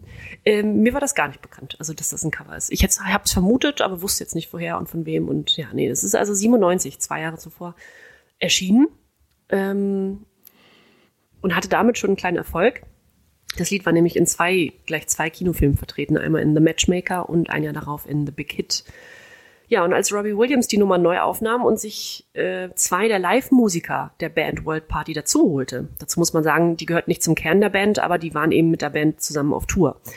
Die spielten, äh, die zwei spielten das Bass und die Drums ein und die Version klingt dem Original natürlich umso ähnlicher, weil eben auch zwei der Live-Musiker von der Originalband mit äh, im Studio waren. Und es war so, dass der Kopf von World Party, Karl Wallinger, äh, nicht wusste, dass dieser Song aufgenommen wurde, dass Robbie Williams den coverte. Und Wallinger selber hatte She's the One produziert und geschrieben und war wahnsinnig stolz auf dieses Lied. Und der hatte keine Ahnung, dass Robbie Williams sich an dieses Cover ranwanzte. Und als dann ausgerechnet auch noch Musiker aus seinem Umfeld, aus World Partys Umfeld mitwirkten und der Song dann veröffentlicht wurde, gab es folgende Situation. Karl Wallinger litt an einem Aneurysma im Gehirn das er zum Glück überlebte. Aber zum Zeitpunkt, als Williams mit She's the One die Charts eroberte, war Karl Wallinger ein absolutes Wrack. Und er sagte dann später in einem Interview, der Song hatte, der Song hatte eine bessere Zeit als ich. Der geht gerade bei den Brit Awards ab, während ich hier liege und Kekse in Wasser tunke. Mhm. Ja, und äh, das war noch nett formuliert, denn ähm, der war wirklich das hat den fast gebrochen, dass Robbie Williams damit so einen Erfolg hatte und, und Carl Wallinger dann also krank diesen Song geschrieben und so weiter. Und dann wurde es nochmal ein bisschen direkter, als Robbie Williams nämlich mehrfach live bei Auftritten sagte, dass es der beste Song sei, den er je geschrieben hatte. Und das brachte Carl Wallinger zum Tod, zur totalen Explosion. Und er rief den Produzenten von, von Robbie Williams an mit den Worten, Your fucking friend Robbie Williams, tell him he's a cunt. Und das übersetzen wir jetzt mal lieber nicht. Hier hören auch Kinder mit. Genau. Also da sind schon, da sind schon Schimpfwörter drin.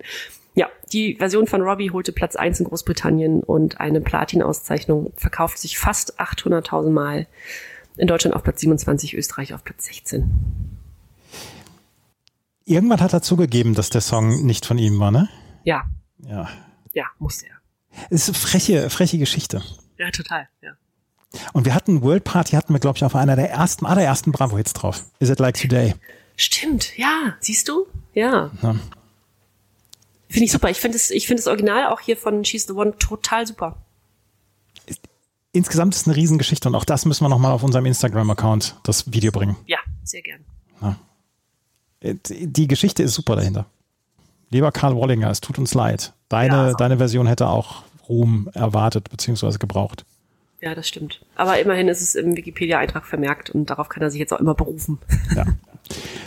Der nächste Song ist keine Coverversion. Die Toten Hosen mit Unsterblich. Damals die zweite Single von ihrem äh, Album, dann auch von ihrem Studioalbum in Unsterblich. Und das wurde damals von John Caffrey produziert, erschien am 6. Dezember 1999. Und das war damals so eine Zeit von den Toten Hosen. Wir hatten Schön sein, hatten wir, glaube ich, auch schon auf einer der Bravo-Hits.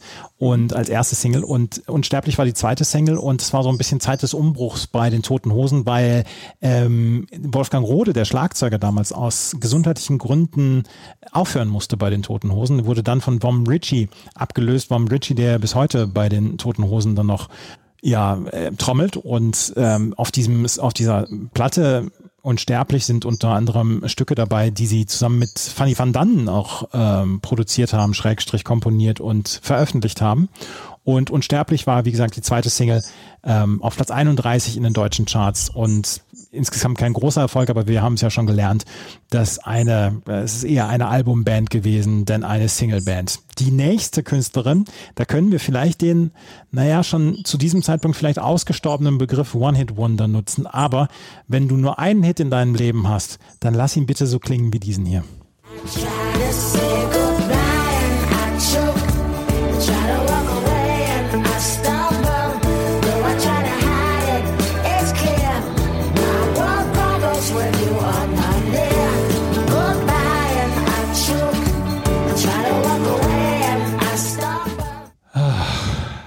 Natalie Renee McIntyre heißt die Künstlerin, besser bekannt unter dem Namen Macy Gray, amerikanische US äh, R&B-Sängerin 2001 mit diesem Song einen Grammy geholt. Wenn du in deinem ganzen Leben nur einen einzigen Hit hast, dann lass ihn sich so anhören wie diesen Song. Ist wirklich eine super Nummer. Die nervt auch null. Null. Ja. Ich habe ich hab, ähm, hab den Song auch so ein ganz kleines bisschen vergessen gehabt und dann habe ich dann auf diese CD drauf geschaut. Wir haben beim letzten Mal schon gesagt, ah, Macy Gray ist drauf. Und dann habe ich den Song wieder gehört und seitdem läuft er relativ häufig dann auch so bei dieser Vorbereitung. Und ich habe ihn immer und immer wieder angehört und dieser Song nervt null. Und das ist ihr einziger großer Hit gewesen. Sie hat im Jahr 2000 dann nochmal einen Song gehabt, der in den deutschen Charts war, aber auf, nur auf Platz 92 mit Still. Aber ansonsten hatte sie wirklich keine großen Hits. Aber das war ihr großer, großer Moment. Und äh, Macy Gray, 67 in Ohio geboren, ist 1998 nach Los Angeles gezogen und ähm, dann war sie, äh, war sie Gastsängerin beim ersten Album von den Black Eyed Peas damals. Und dann wurde sie in Deutschland zum New Pop Festival eingeladen und dann hat sie 2001, wie gesagt, diesen Grammy gewonnen in der Kategorie Beste weibliche Gesangsdarbietung Pop. Und I Try ist in der gesamten Welt völlig durch die Decke gegangen. Danach hat sie dann noch mit Fatboy Slim zusammengearbeitet, Black Eyed Peas, hatte dann allerdings einen ganz, ganz schwachen Moment, als sie 2001 mal die äh, bei der beim Singen der Hymne von der vom Star Spangled Banner, also der amerikanischen Nationalhymne, beim bei der Pro Football Hall of Fame ist ihr der Text nicht eingefallen, beziehungsweise den Text vergessen. Und da ist sie damals ausgebuht worden. Das war ein ganz ähm, trauriger Moment. Ich habe versucht, dieses Video zu finden von diesem Moment, aber das habe ich nicht gefunden. Vielleicht auch ganz, ganz, ganz besser, äh, viel besser. Sie ist in Filmen aufgetaucht, unter anderem war sie bei Spider-Man dabei. Äh, Kurzauftritt hat sie dort. Und ähm, ansonsten war sie in Filmen und gelegentlich dann auch mal in Fernsehserien zu sehen. Aber musikalisch ist es, ist es, ja, ist es sehr, sehr dunkel geworden rund um Macy Gray. Danach wirklich nicht mehr großen Erfolg gehabt. Aber dieser Song, der steht in der Geschichte, in der Musikgeschichte drin und lässt sich da nicht auch nicht rausschreiben. Das ist ein famoser Song meiner Meinung nach. Macy Gray mit I Try. Schön, dass wir den dabei haben. Ja, finde ich auch. Äh, nicht so schön. Äh, Titel 5 ist R. Kelly. Hatten wir auch schon diverse Male dabei. Diesmal mit If I Could Turn Back the Hands of Time. Da gehen wir ein bisschen drüber. Titel 6 ist, ähm, ja, ähnliches Genre. Brian McKnight mit Back at One. Und Brian McKnight habe ich gedacht, ja, sagt mir was, aber Na, so richtig. Und der ist in äh, den USA ein riesen Sänger. Riesig. Einer der erfolgreichsten R&B-Sänger der USA. War mir überhaupt nicht bewusst. Äh, der hat seit 1992 16 Studioalben und 40 Singles veröffentlicht. Äh, über 25 Millionen Alben weltweit verkauft in seiner Karriere. Und dieser Titel hier, Back at One, holte Gold in den USA. Ähm, hierzulande landet er auf Platz 47, also in Deutschland, in den deutschen Charts, Platz 47. Aber der war also und ist auch noch in den USA eine Riesennummer und ähm, ist so ein bisschen auch, also nach seiner oder während seiner Karriere als Sänger, seine beste Zeit liegt also schon, schon ein bisschen länger zurück, muss man sagen. Das war also Ende der 90er, Anfang der 2000er. Äh, Und der tritt sehr häufig, und das ist wohl schon so ein Gag in den USA, beziehungsweise wird er dafür so ein bisschen belächelt und findet das selber auch witzig, spielt oft in TV-Serien so kleine Nebenrollen und spielt dabei vor allem immer sich, sich selbst. Und ähm, das ist wohl offenbar so, dass man, dass man, wenn man eine Rolle einbaut, sagt, ach, das ist doch Brian McKnight, äh, wie, der spielt dann sich einfach. Und, ähm, ja, ist ganz niedlich, aber wirklich eine, wohl eine Riesenkarriere hingelegt. Ähm, ja, hier in, in Europa gar nicht so sehr bekannt und auch nicht so erfolgreich. Aber schön, dass wir den dabei haben. Finde ich auch mal gut, dass man so, ne, die vielleicht nicht äh, jetzt so in den europäischen Charts so riesig waren, Künstler, Ja. äh, mal dabei hat.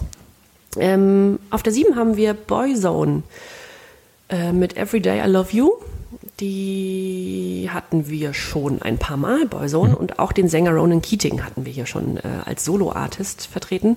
Äh, sie sind zum vorerst letzten Mal auf den Bravo-Hits hier vertreten. Also später gibt es nochmal ein Comeback, aber diese Single hier, Everyday I Love You, war ihr letzter Song, bevor sie sich im Jahr 2000 getrennt haben. Ja, für Titel 8 muss man eventuell zu einem Taschentuch greifen.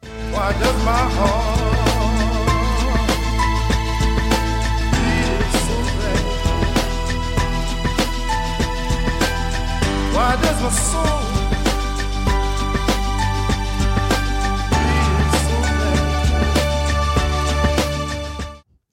Du hast mal irgendwann vor ewigen Zeiten hast du hier in diesem Podcast den Begriff oder die Redewendung hat- ist gealtert wie ein drei Tage alter Welpe äh, genutzt. Und das möchte ich zu diesem Song auch sagen. Ja.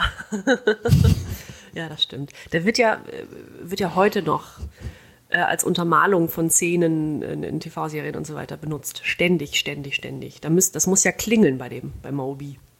Ja, ja. Ja. Why Does My Heart Feel So Bad von Moby klang nicht immer so traurig, das Lied.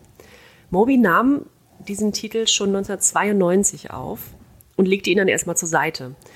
Gesampelt hat er hierfür übrigens den Song He'll Roll Your Burdens Away von den Banks Brothers, das nur am Rande. Und ähm, später sagte er, sei, es sei really bad Techno gewesen, also richtig schlechter Techno, was er da aufgenommen hatte und hat es erstmal ignoriert. Und Jahre später nahm er sich noch einmal des Liedes an und produzierte es dann langsamer und deutlich melancholischer, nachdem sein Manager Erik Herle ihn dazu ermuntert hat, ähm, es dann doch aufs Album zu packen.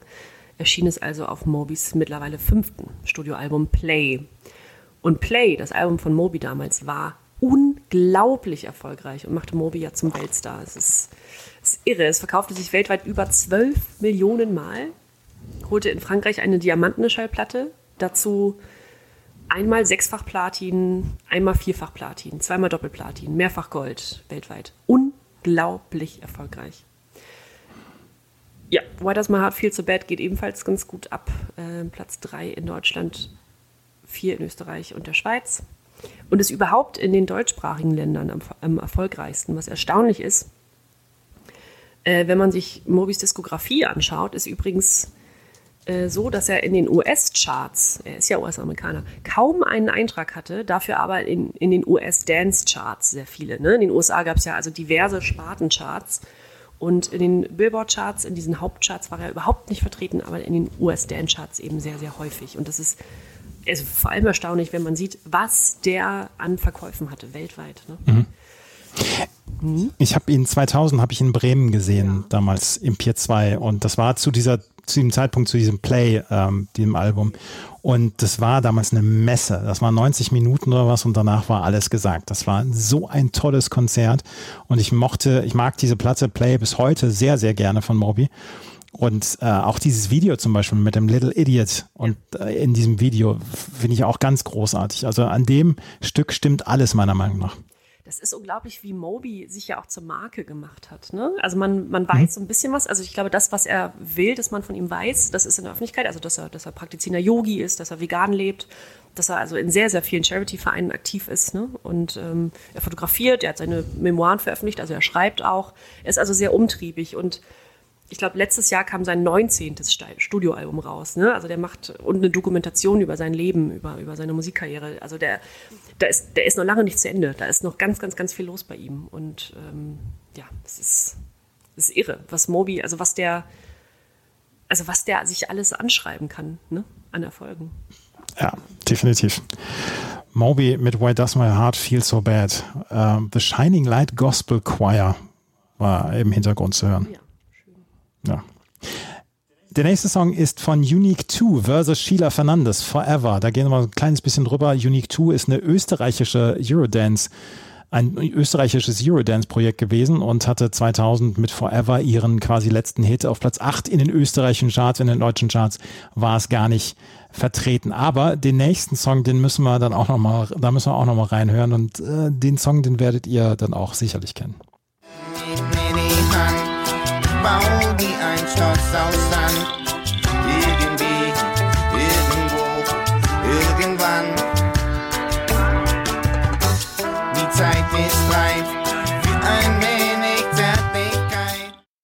Irgendwie, irgendwo, irgendwann. Kein Wunder, dass er irgendwann mal Willi gesprochen hat in der Neuverfilmung von Biene Meier. Ja, das geht auch Hand in Hand, ne? Total. Jan Delay featuring Dennis Dubplate, nichts, äh, kein geringerer als Denyo, mit dem er damals seine quasi erste äh, Solo-Single veröffentlicht hat. Irgendwie, irgendwo, irgendwann. Natürlich kennt man das als äh, Version oder als Originalstück natürlich von Nena. Nena hat das dann irgendwann auch nochmal mit Kim Wilde zusammen aufgenommen und ähm, das war damals ein Stück, oder Daniel hat, äh, Jan Delay hat das mit Daniel zusammen gecovert für den Sampler. Das gibt es nur einmal aus der Fernsehreihe Pop 2000 von ARD und Viva.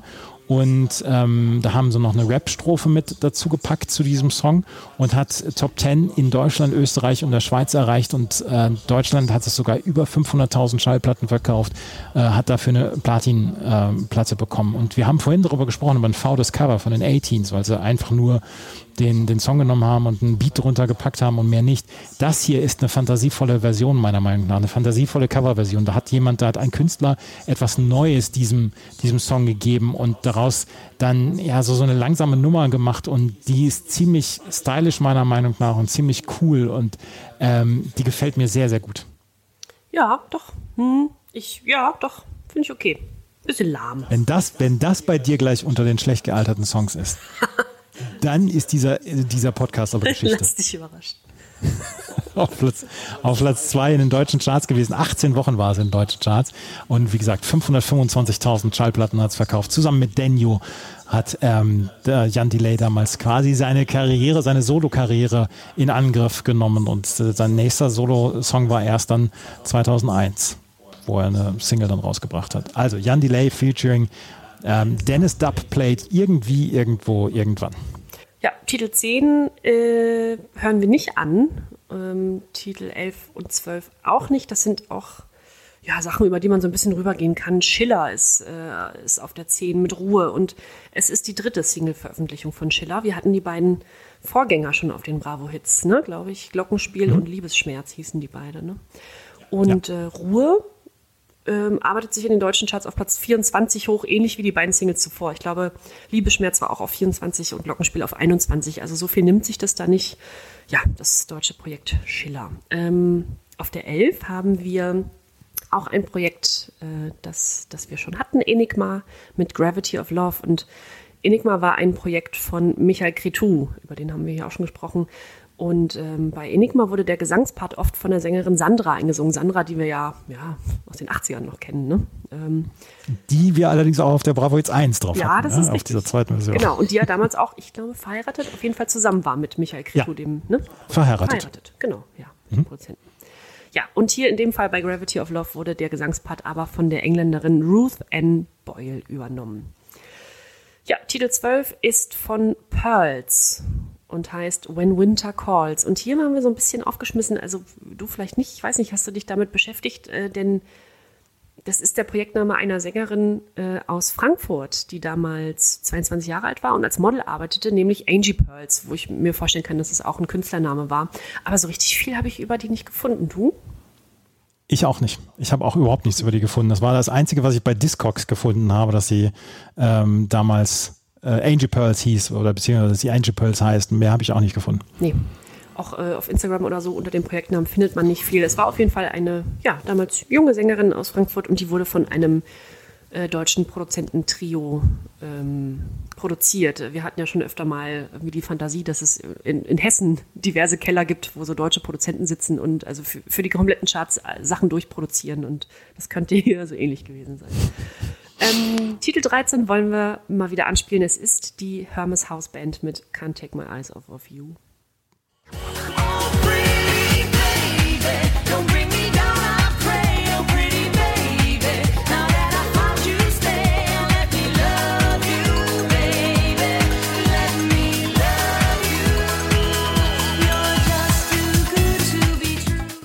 Eine Frage nur, bevor du das alles vorstellst.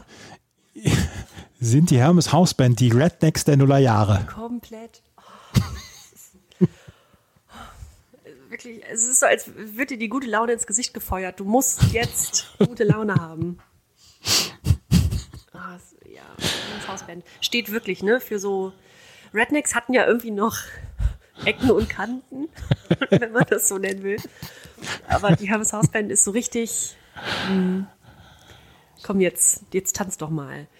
Ja, Es war also ursprünglich, und das ist eigentlich ganz niedlich, ähm, es war ursprünglich eine Studenten, Studenten-Kombo aus Rotterdam, aus den Niederlanden. Und die hatten sich schon 1984 gegründet. Und als einige der Mitglieder aber 1989 dann ihr Studium beendeten, haben sie gedacht, Mensch, was machen wir denn jetzt? Äh, ganz auflösen? Nö, nö, die wurden dann einfach durch neue ersetzt. Ähm, und so einen richtigen Kern der Band gab es eigentlich erst später. Mm. 1994 haben sie dann ihren ersten kommerziellen Erfolg, I Will Survive, das Gloria Gaynor Cover, das aber erstmal nur in den Niederlanden veröffentlicht wurde und dort immerhin schon ein großer Hit war.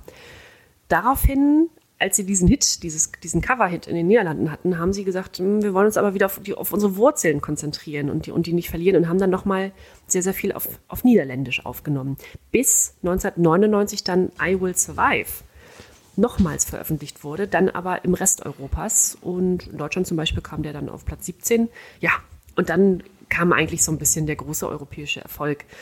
Daraufhin gab es viele Tour- und Presseanfragen und man, man beschloss dann damals, sich so drei Kernmitglieder aus der Hermes House Band auszusuchen, äh, die dann diese ganzen Live-Auftritte absolvieren und so weiter. Denn, denn diese vielen Studierenden, die da also mitwirkten bei der Hermes House Band, die mussten dann aus den Prüfungen rausgezogen werden und so weiter. Und das ging irgendwie nicht. Deswegen hat man gedacht, komm, ne, wir nehmen jetzt drei und die sind dann, die, die repräsentieren dann die Hermes House Band. Und die sind aber mittlerweile auch nicht mehr dabei. Ne? Also es ist eine neue Combo mittlerweile. Can't Take My Eyes Off of You ist die zweite äh, erfolgreiche Single der Combo und wird im Januar 2000 veröffentlicht. Das ist wieder ein Cover, im Original von Frankie Valli und wurde dann später ja auch nochmal sehr populär von Lauren Hill gecovert. Ähm, übrigens wurde von Lauren Hill gecovert und dann nochmal von DJ Ötzi. Welche Version findest du denn besser? natürlich die Ötzi-Version. Ja, äh, Platz 28 in Deutschland und Platz Die, Entschuldigung, die Lauren Hill hat das gecovert? Ja, klar. Ja, ja, schöne Version auch. Echt? Das muss ich mir im Nachhinein nochmal anhören. Die Lauren Hill. ja. Und der DJ Ötzi. Ja, genau. Ja, ja. Ähm, genau, Platz 75 in der Schweiz, Platz 28 in Deutschland. Das waren die höchsten Einträge. In den Niederlanden kein Chartverzeichnis hiervon. Das war also dann wirklich für den ja, ausländischen Markt außerhalb der Niederlande äh, produziert. Ne? Und bis heute tingelt die Hermes House Band durch Stadtfeste und den ZDF-Fernsehgarten. Also das aktuelle Wikipedia-Bild ne, von, von der Hermes House Band Ja. ist, ein, ist ein Bild vom ZDF-Fernsehgarten. Viel mehr muss man eigentlich über die Band nicht wissen. Kannst, kannst du uns da rein photoshoppen wieder? Das sind aber, witzigerweise sind es auch zwei Mitglieder, Mann und Frau. Und eine gewisse Ähnlichkeit ist nicht von der Hand zu weisen. ich schick's dir gleich mal. Ja, bitte. Ach, die Hermes Hausband. Oli P. mit So bist du, äh, mit einem Cover von Peter Maffay ist nämlich oft ist der nächste Song und ähm, am 4. Oktober 1999 hat Oli P. seine Version ähm, davon rausgebracht und ähm, damals dann auch mit äh, Maffei Meinunger als Autoren, dann auch Uli Röver, Martin Warnke und Ralf Suder noch beteiligt. Es gab dann diese, diese Rap-Version quasi von ihm. Und ja, äh, Oli P. mit So bist du. Ähm, Q-Connection ist auf der 15 mit Where I'm From. Da müssen wir auch nicht so richtig ähm, drüber sprechen, weil das ist eine Coverversion von Never Forget von Take That. Und da habe ich dann mal bei Hitparade CH nachgeschaut. Und Michael hat 2004 geschrieben, haha, wer hätte gedacht, Never Forget von Take That würde jemals gecovert werden, dann doch noch lieber das Original und da möchte ich mich dann anschließen. Und eigentlich wollten wir abwechselnd die Songs vorstellen, die wir hier auch anspielen, aber aus bestimmten Gründen müssen wir das jetzt nochmal einmal tauschen. Und äh, ja, du stellst den nächsten Song vor, oder? Ja, und den stelle ich nur vor, weil dir dann der letzte Song gehört, den wir hier vorstellen. Auf Mhm. CD2. Äh, jetzt machen wir aber mal äh, mit Titel 16 weiter. Das ist Cisco mit Got to Get It.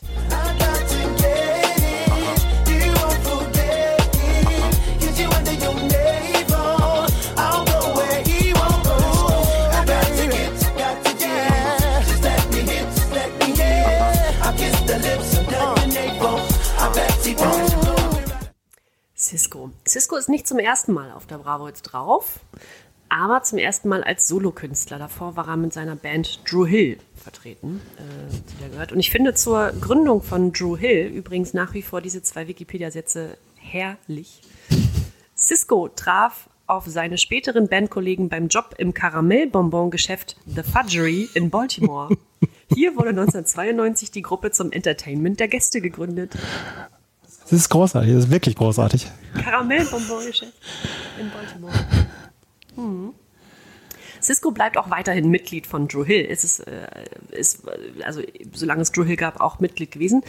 Ähm, will aber als Solokünstler weitermachen, nachdem er mit der Sängerin Maya zusammen ein super erfolgreiches Duett hatte, was also in den Charts ziemlich weit oben war in den USA, hat sich gedacht, na, ich kann das ja auch alleine eigentlich. Also als Kollabo-Künstler, aber eben auch als Solokünstler. Und das hier ist die erste Single von Cisco überhaupt und auch vom ersten Album Unleash the Dragon. Insgesamt brachte Cisco zwei Soloalben raus, 1999 und 2001.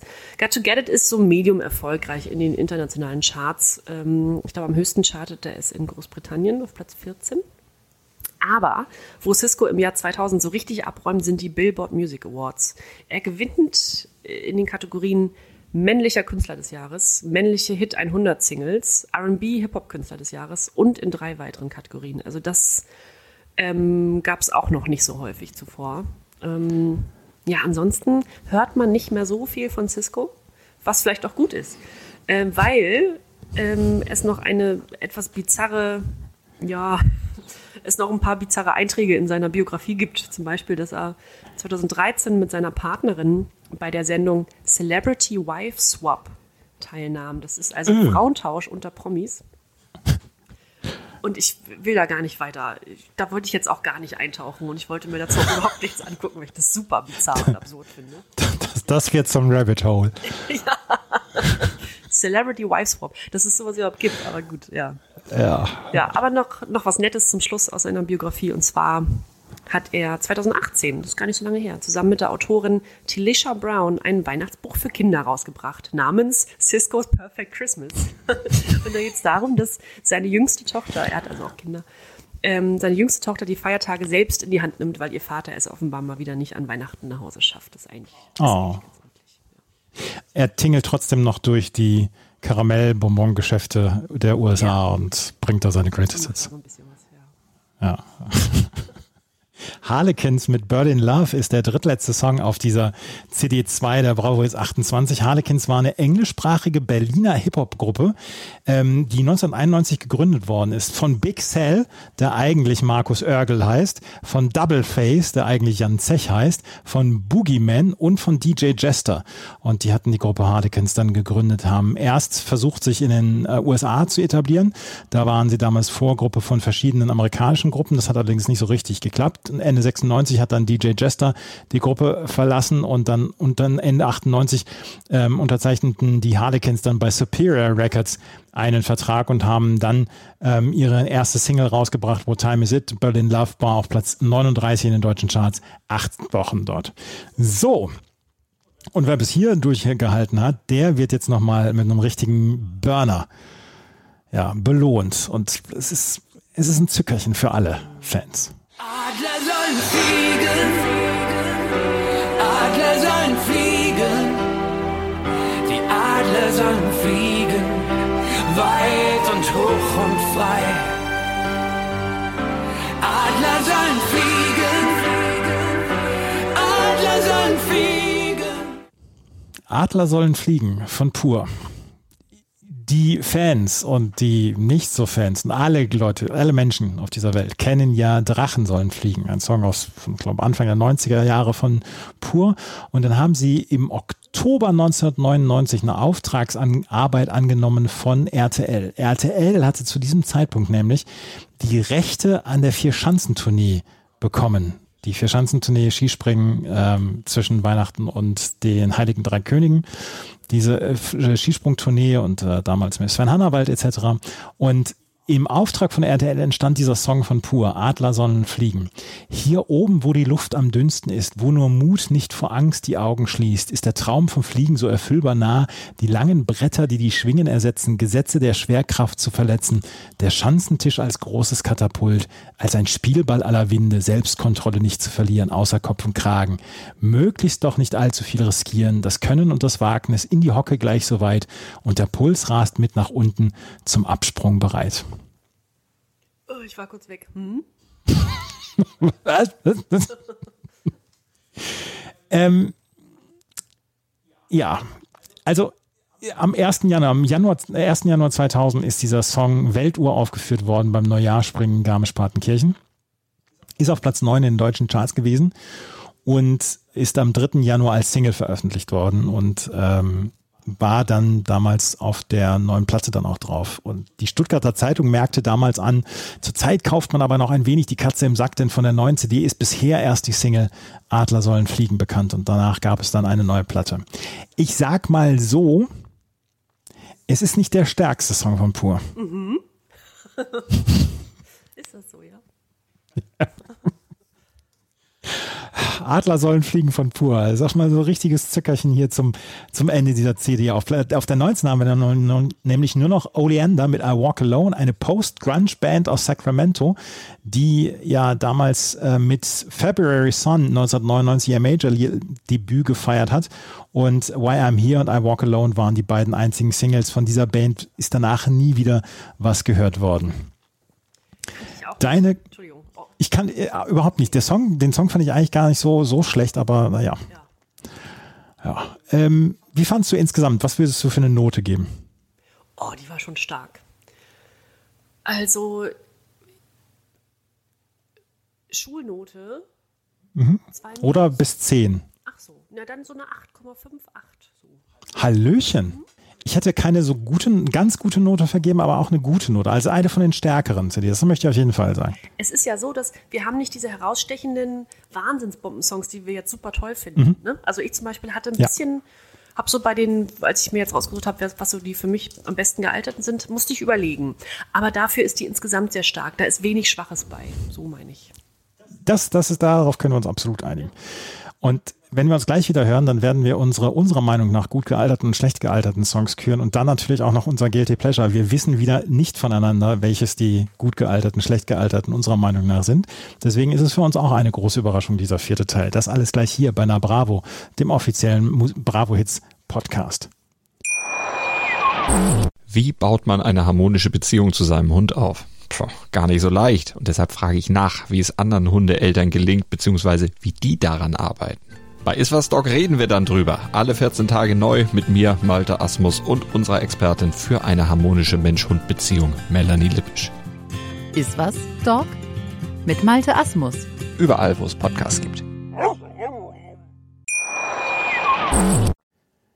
Der vierte Teil ist unseren Awards vorbehalten. Hier auf einer Bravo, dem offiziellen Bravo Hits Podcast, auf meinmusikpodcast.de und natürlich auf allen möglichen äh, Verbreitungswegen, auch auf Spotify etc. in eurem Podcatcher. Überall findet ihr diesen Podcast. Und Jenny, ich habe ein bisschen das Gefühl, dass wir ein paar Übereinstimmungen haben bei den gut gealterten Songs. Das glaube ich auch. Wie gerade schon erwähnt, waren es jetzt nicht so viele, die so wahnsinnig hervorstechen. Und es kann sein, dass wir da eine Schnittmenge haben.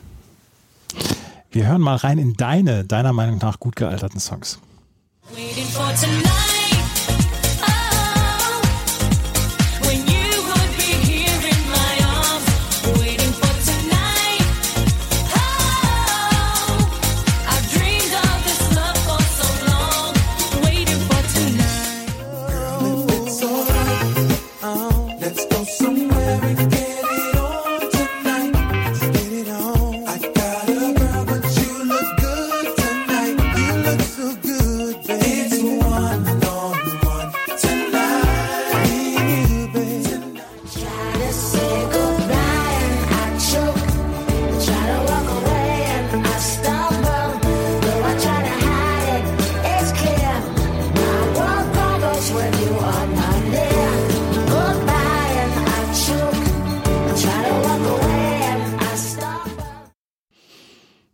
Du möchtest dich wieder zu Boden schrauben, ja?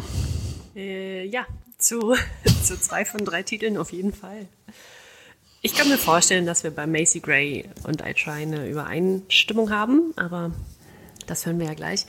Äh, Macy Gray, ja, haben wir vorhin schon drüber gesprochen, da stimmt irgendwie alles, ne? Das Tempo, die Stimme, der Look, äh, der ganze Stil dieses, dieses Titels, dieses Liedes, das ist schon, das ist gut. Das ist richtig, richtig gut und funktioniert immer noch. Ja, definitiv. Noch.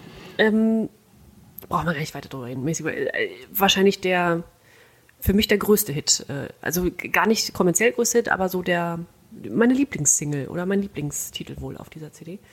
Ähm, Montel Jordan mit Get It On Tonight, da habe ich vorhin ich mich ein bisschen zurückgehalten als du.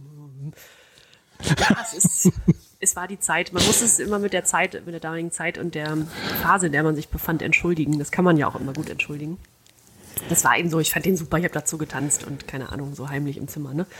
Und ähm, Jennifer Lopez, Waiting for Tonight auch. Ich, ich finde die mega. Ich finde auch den Titel immer noch gut. Der ist gut gealtert. Ich finde den mega.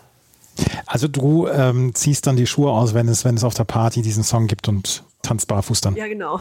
Ich, war- ich glaube, beim Freundeskreis, wenn wir dann also Silvester feiern, wird der nicht so ankommen, wie ich mir das erhoffe.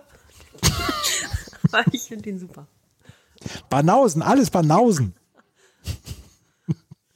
Ja, ich habe eine einzige Übereinstimmung und ähm, die hast du eben schon angemerkt und natürlich müssen wir mal reinhören, was meine meiner Meinung nach gut gealterten Songs sind. Why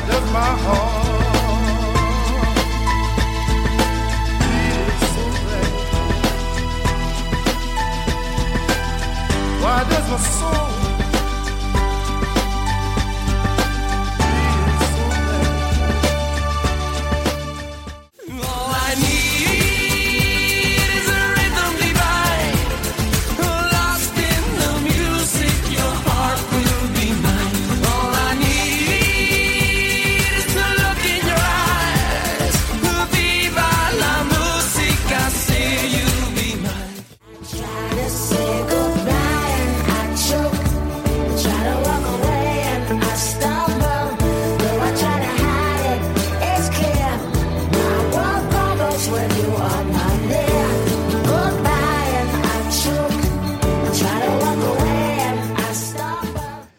einem Song habe ich dich überrascht, oder?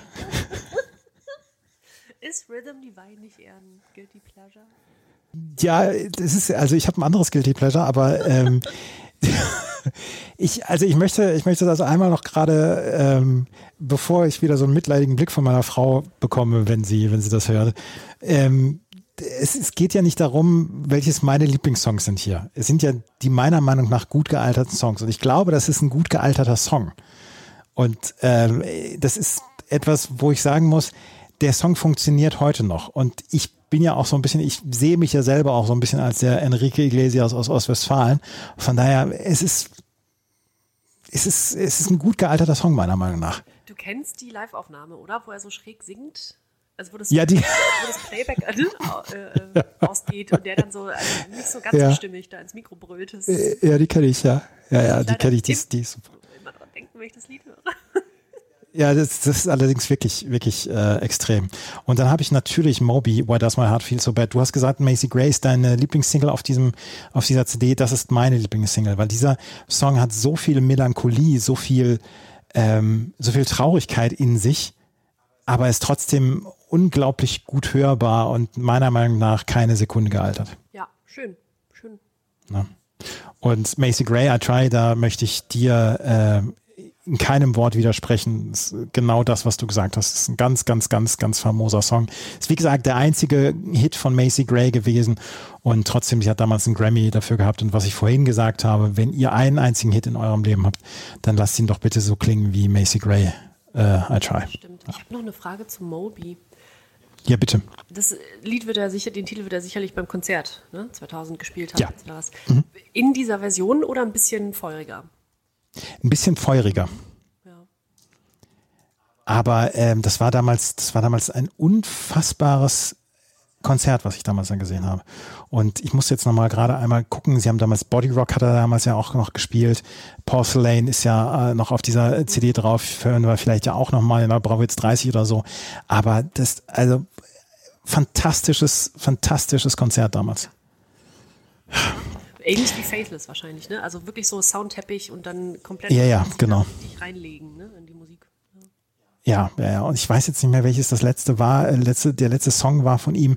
Das muss ich nochmal einmal gerade ähm, gucken, welcher, welcher Song das war, ähm, den er damals gebracht hat als letzten, wo ich dann gedacht habe, Alter, ich- genau, jetzt ist, jetzt ist alles gesagt, was du sagen wolltest und das, das passt alles. Ich weiß es leider nicht mehr. Feeling So Real war damals ähm, der letzte Song. Und ja, großartig, großartiges Konzert Ja. meine, meine schlecht gealterten Songs, aber meine meiner Meinung nach schlecht gealterten Songs, das sind diese hier.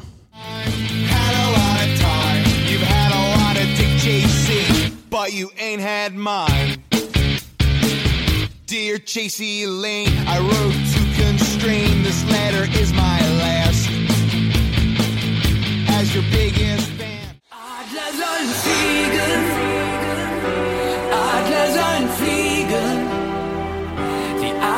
Sollen fliegen, weit und hoch und frei.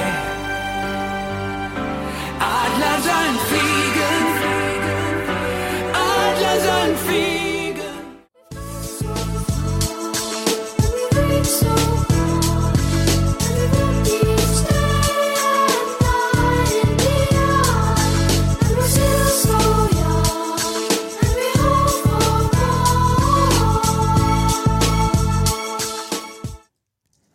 dich wieder überrascht, ne? Das darfst du nicht in deinem Fanclub erzählen. Lieber Hartmut, wir wissen, dass du diesen Podcast hörst. Und ich möchte dich nicht als Hörer verlieren, aber du wirst mir zustimmen müssen, dass das nicht eine eurer besten Nummern war. Wird er bestimmt auch. Das war kein, kein, kein, kein guter Song. Bloodhound Gang, das ist halt so Klamauk. Ja, das ist so klamaukig. Und dieser, dieser Text, diese Lyrics, einfach Hausaufgabe, lest es euch, lest euch die Lyrics durch und dann wisst ihr, warum ich den Song für schlecht gealtert halte. Ja, ist fürchterlich platt. Und Q Connection, Where I'm From.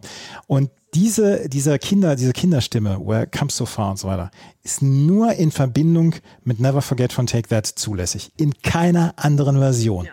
Und das, äh, finde ich, ist ein Sakrileg und das geht nicht. Ja. Stimme ich dir zu. Ja. Ja, also es sind die meiner Meinung nach schlecht gealterten Songs. Jetzt bin ich auf deine schlecht gealterten Songs auch sehr, sehr Ja. gespannt. Darf ich vorher sagen, wir haben keine Überschneidung. Ja, das wollte ich doch hoffen. Dass das du pur nicht nimmst, das wusste ich. Alleine aus Rücksichtnahme auf mich. Ja, das sind deine, deine schlecht gealterten Songs. Across the street,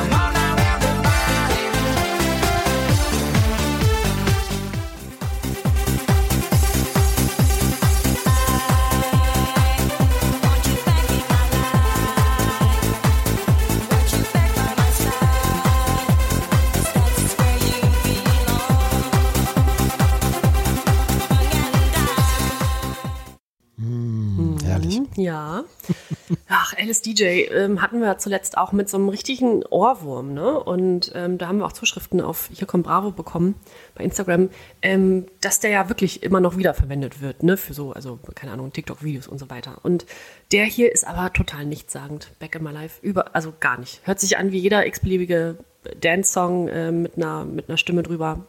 Ist einfach nicht gut.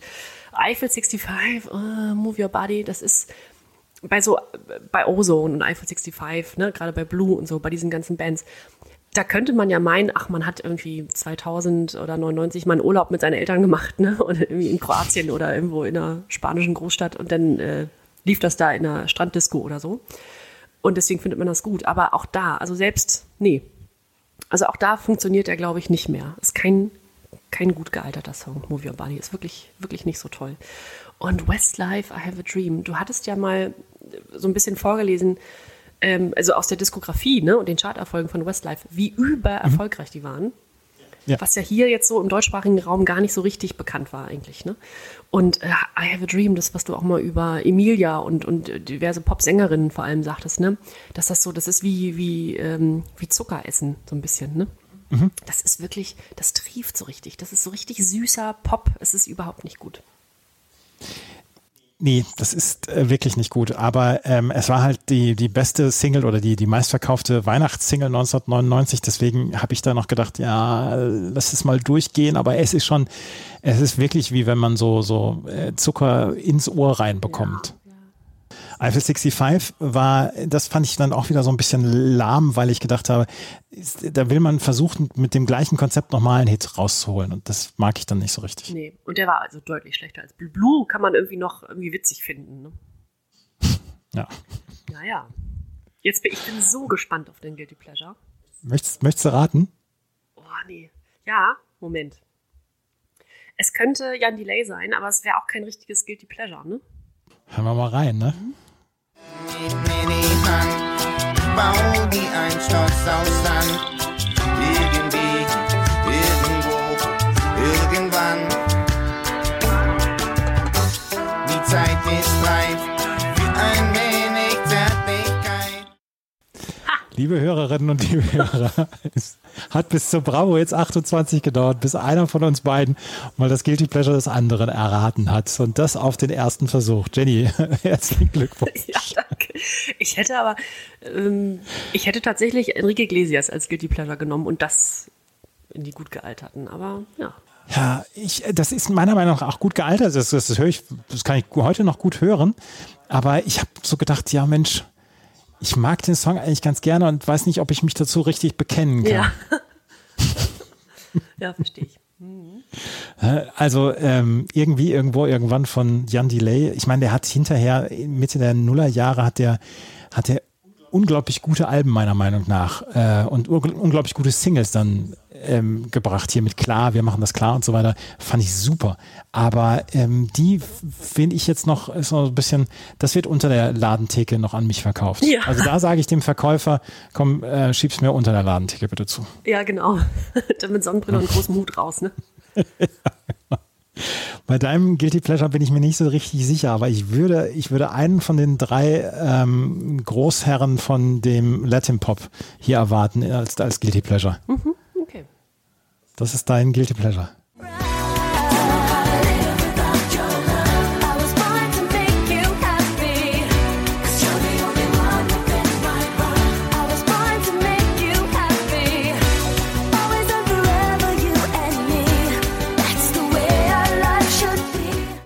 Ja, gut.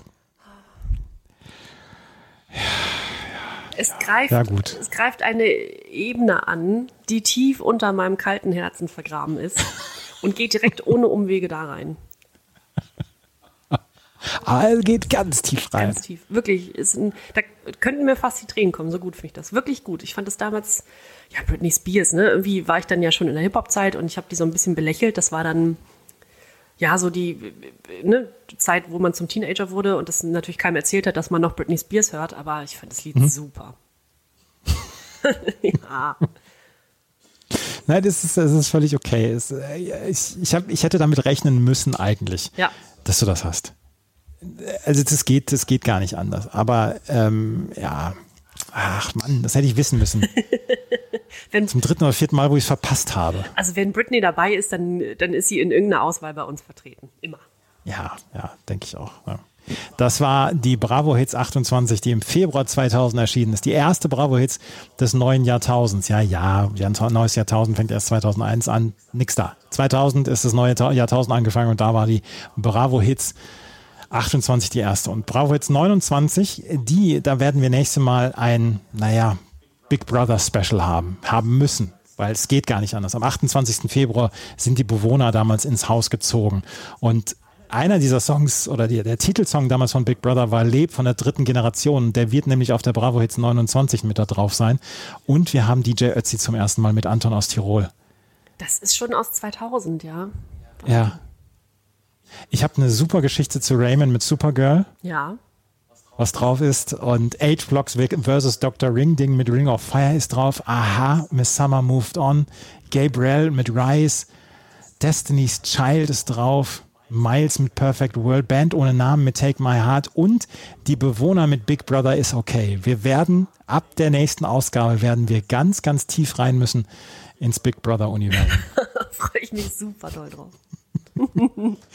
Das wird es alle zwei Wochen mittwochs neu geben, jetzt in den nächsten Wochen dann auch natürlich. Und ähm, wenn euch das gefällt, was wir machen, freuen wir uns über Bewertungen, Rezensionen auf iTunes und auf Spotify. Folgt unbedingt unserem Instagram-Account hier kommt Bravo und äh, wir können nur sagen, in zwei Wochen wird es das Special geben zu Big Brother und zur Bravo Hits 29. Bis dahin, vielen Dank fürs Zuhören und bis zum nächsten Mal. Tschüss.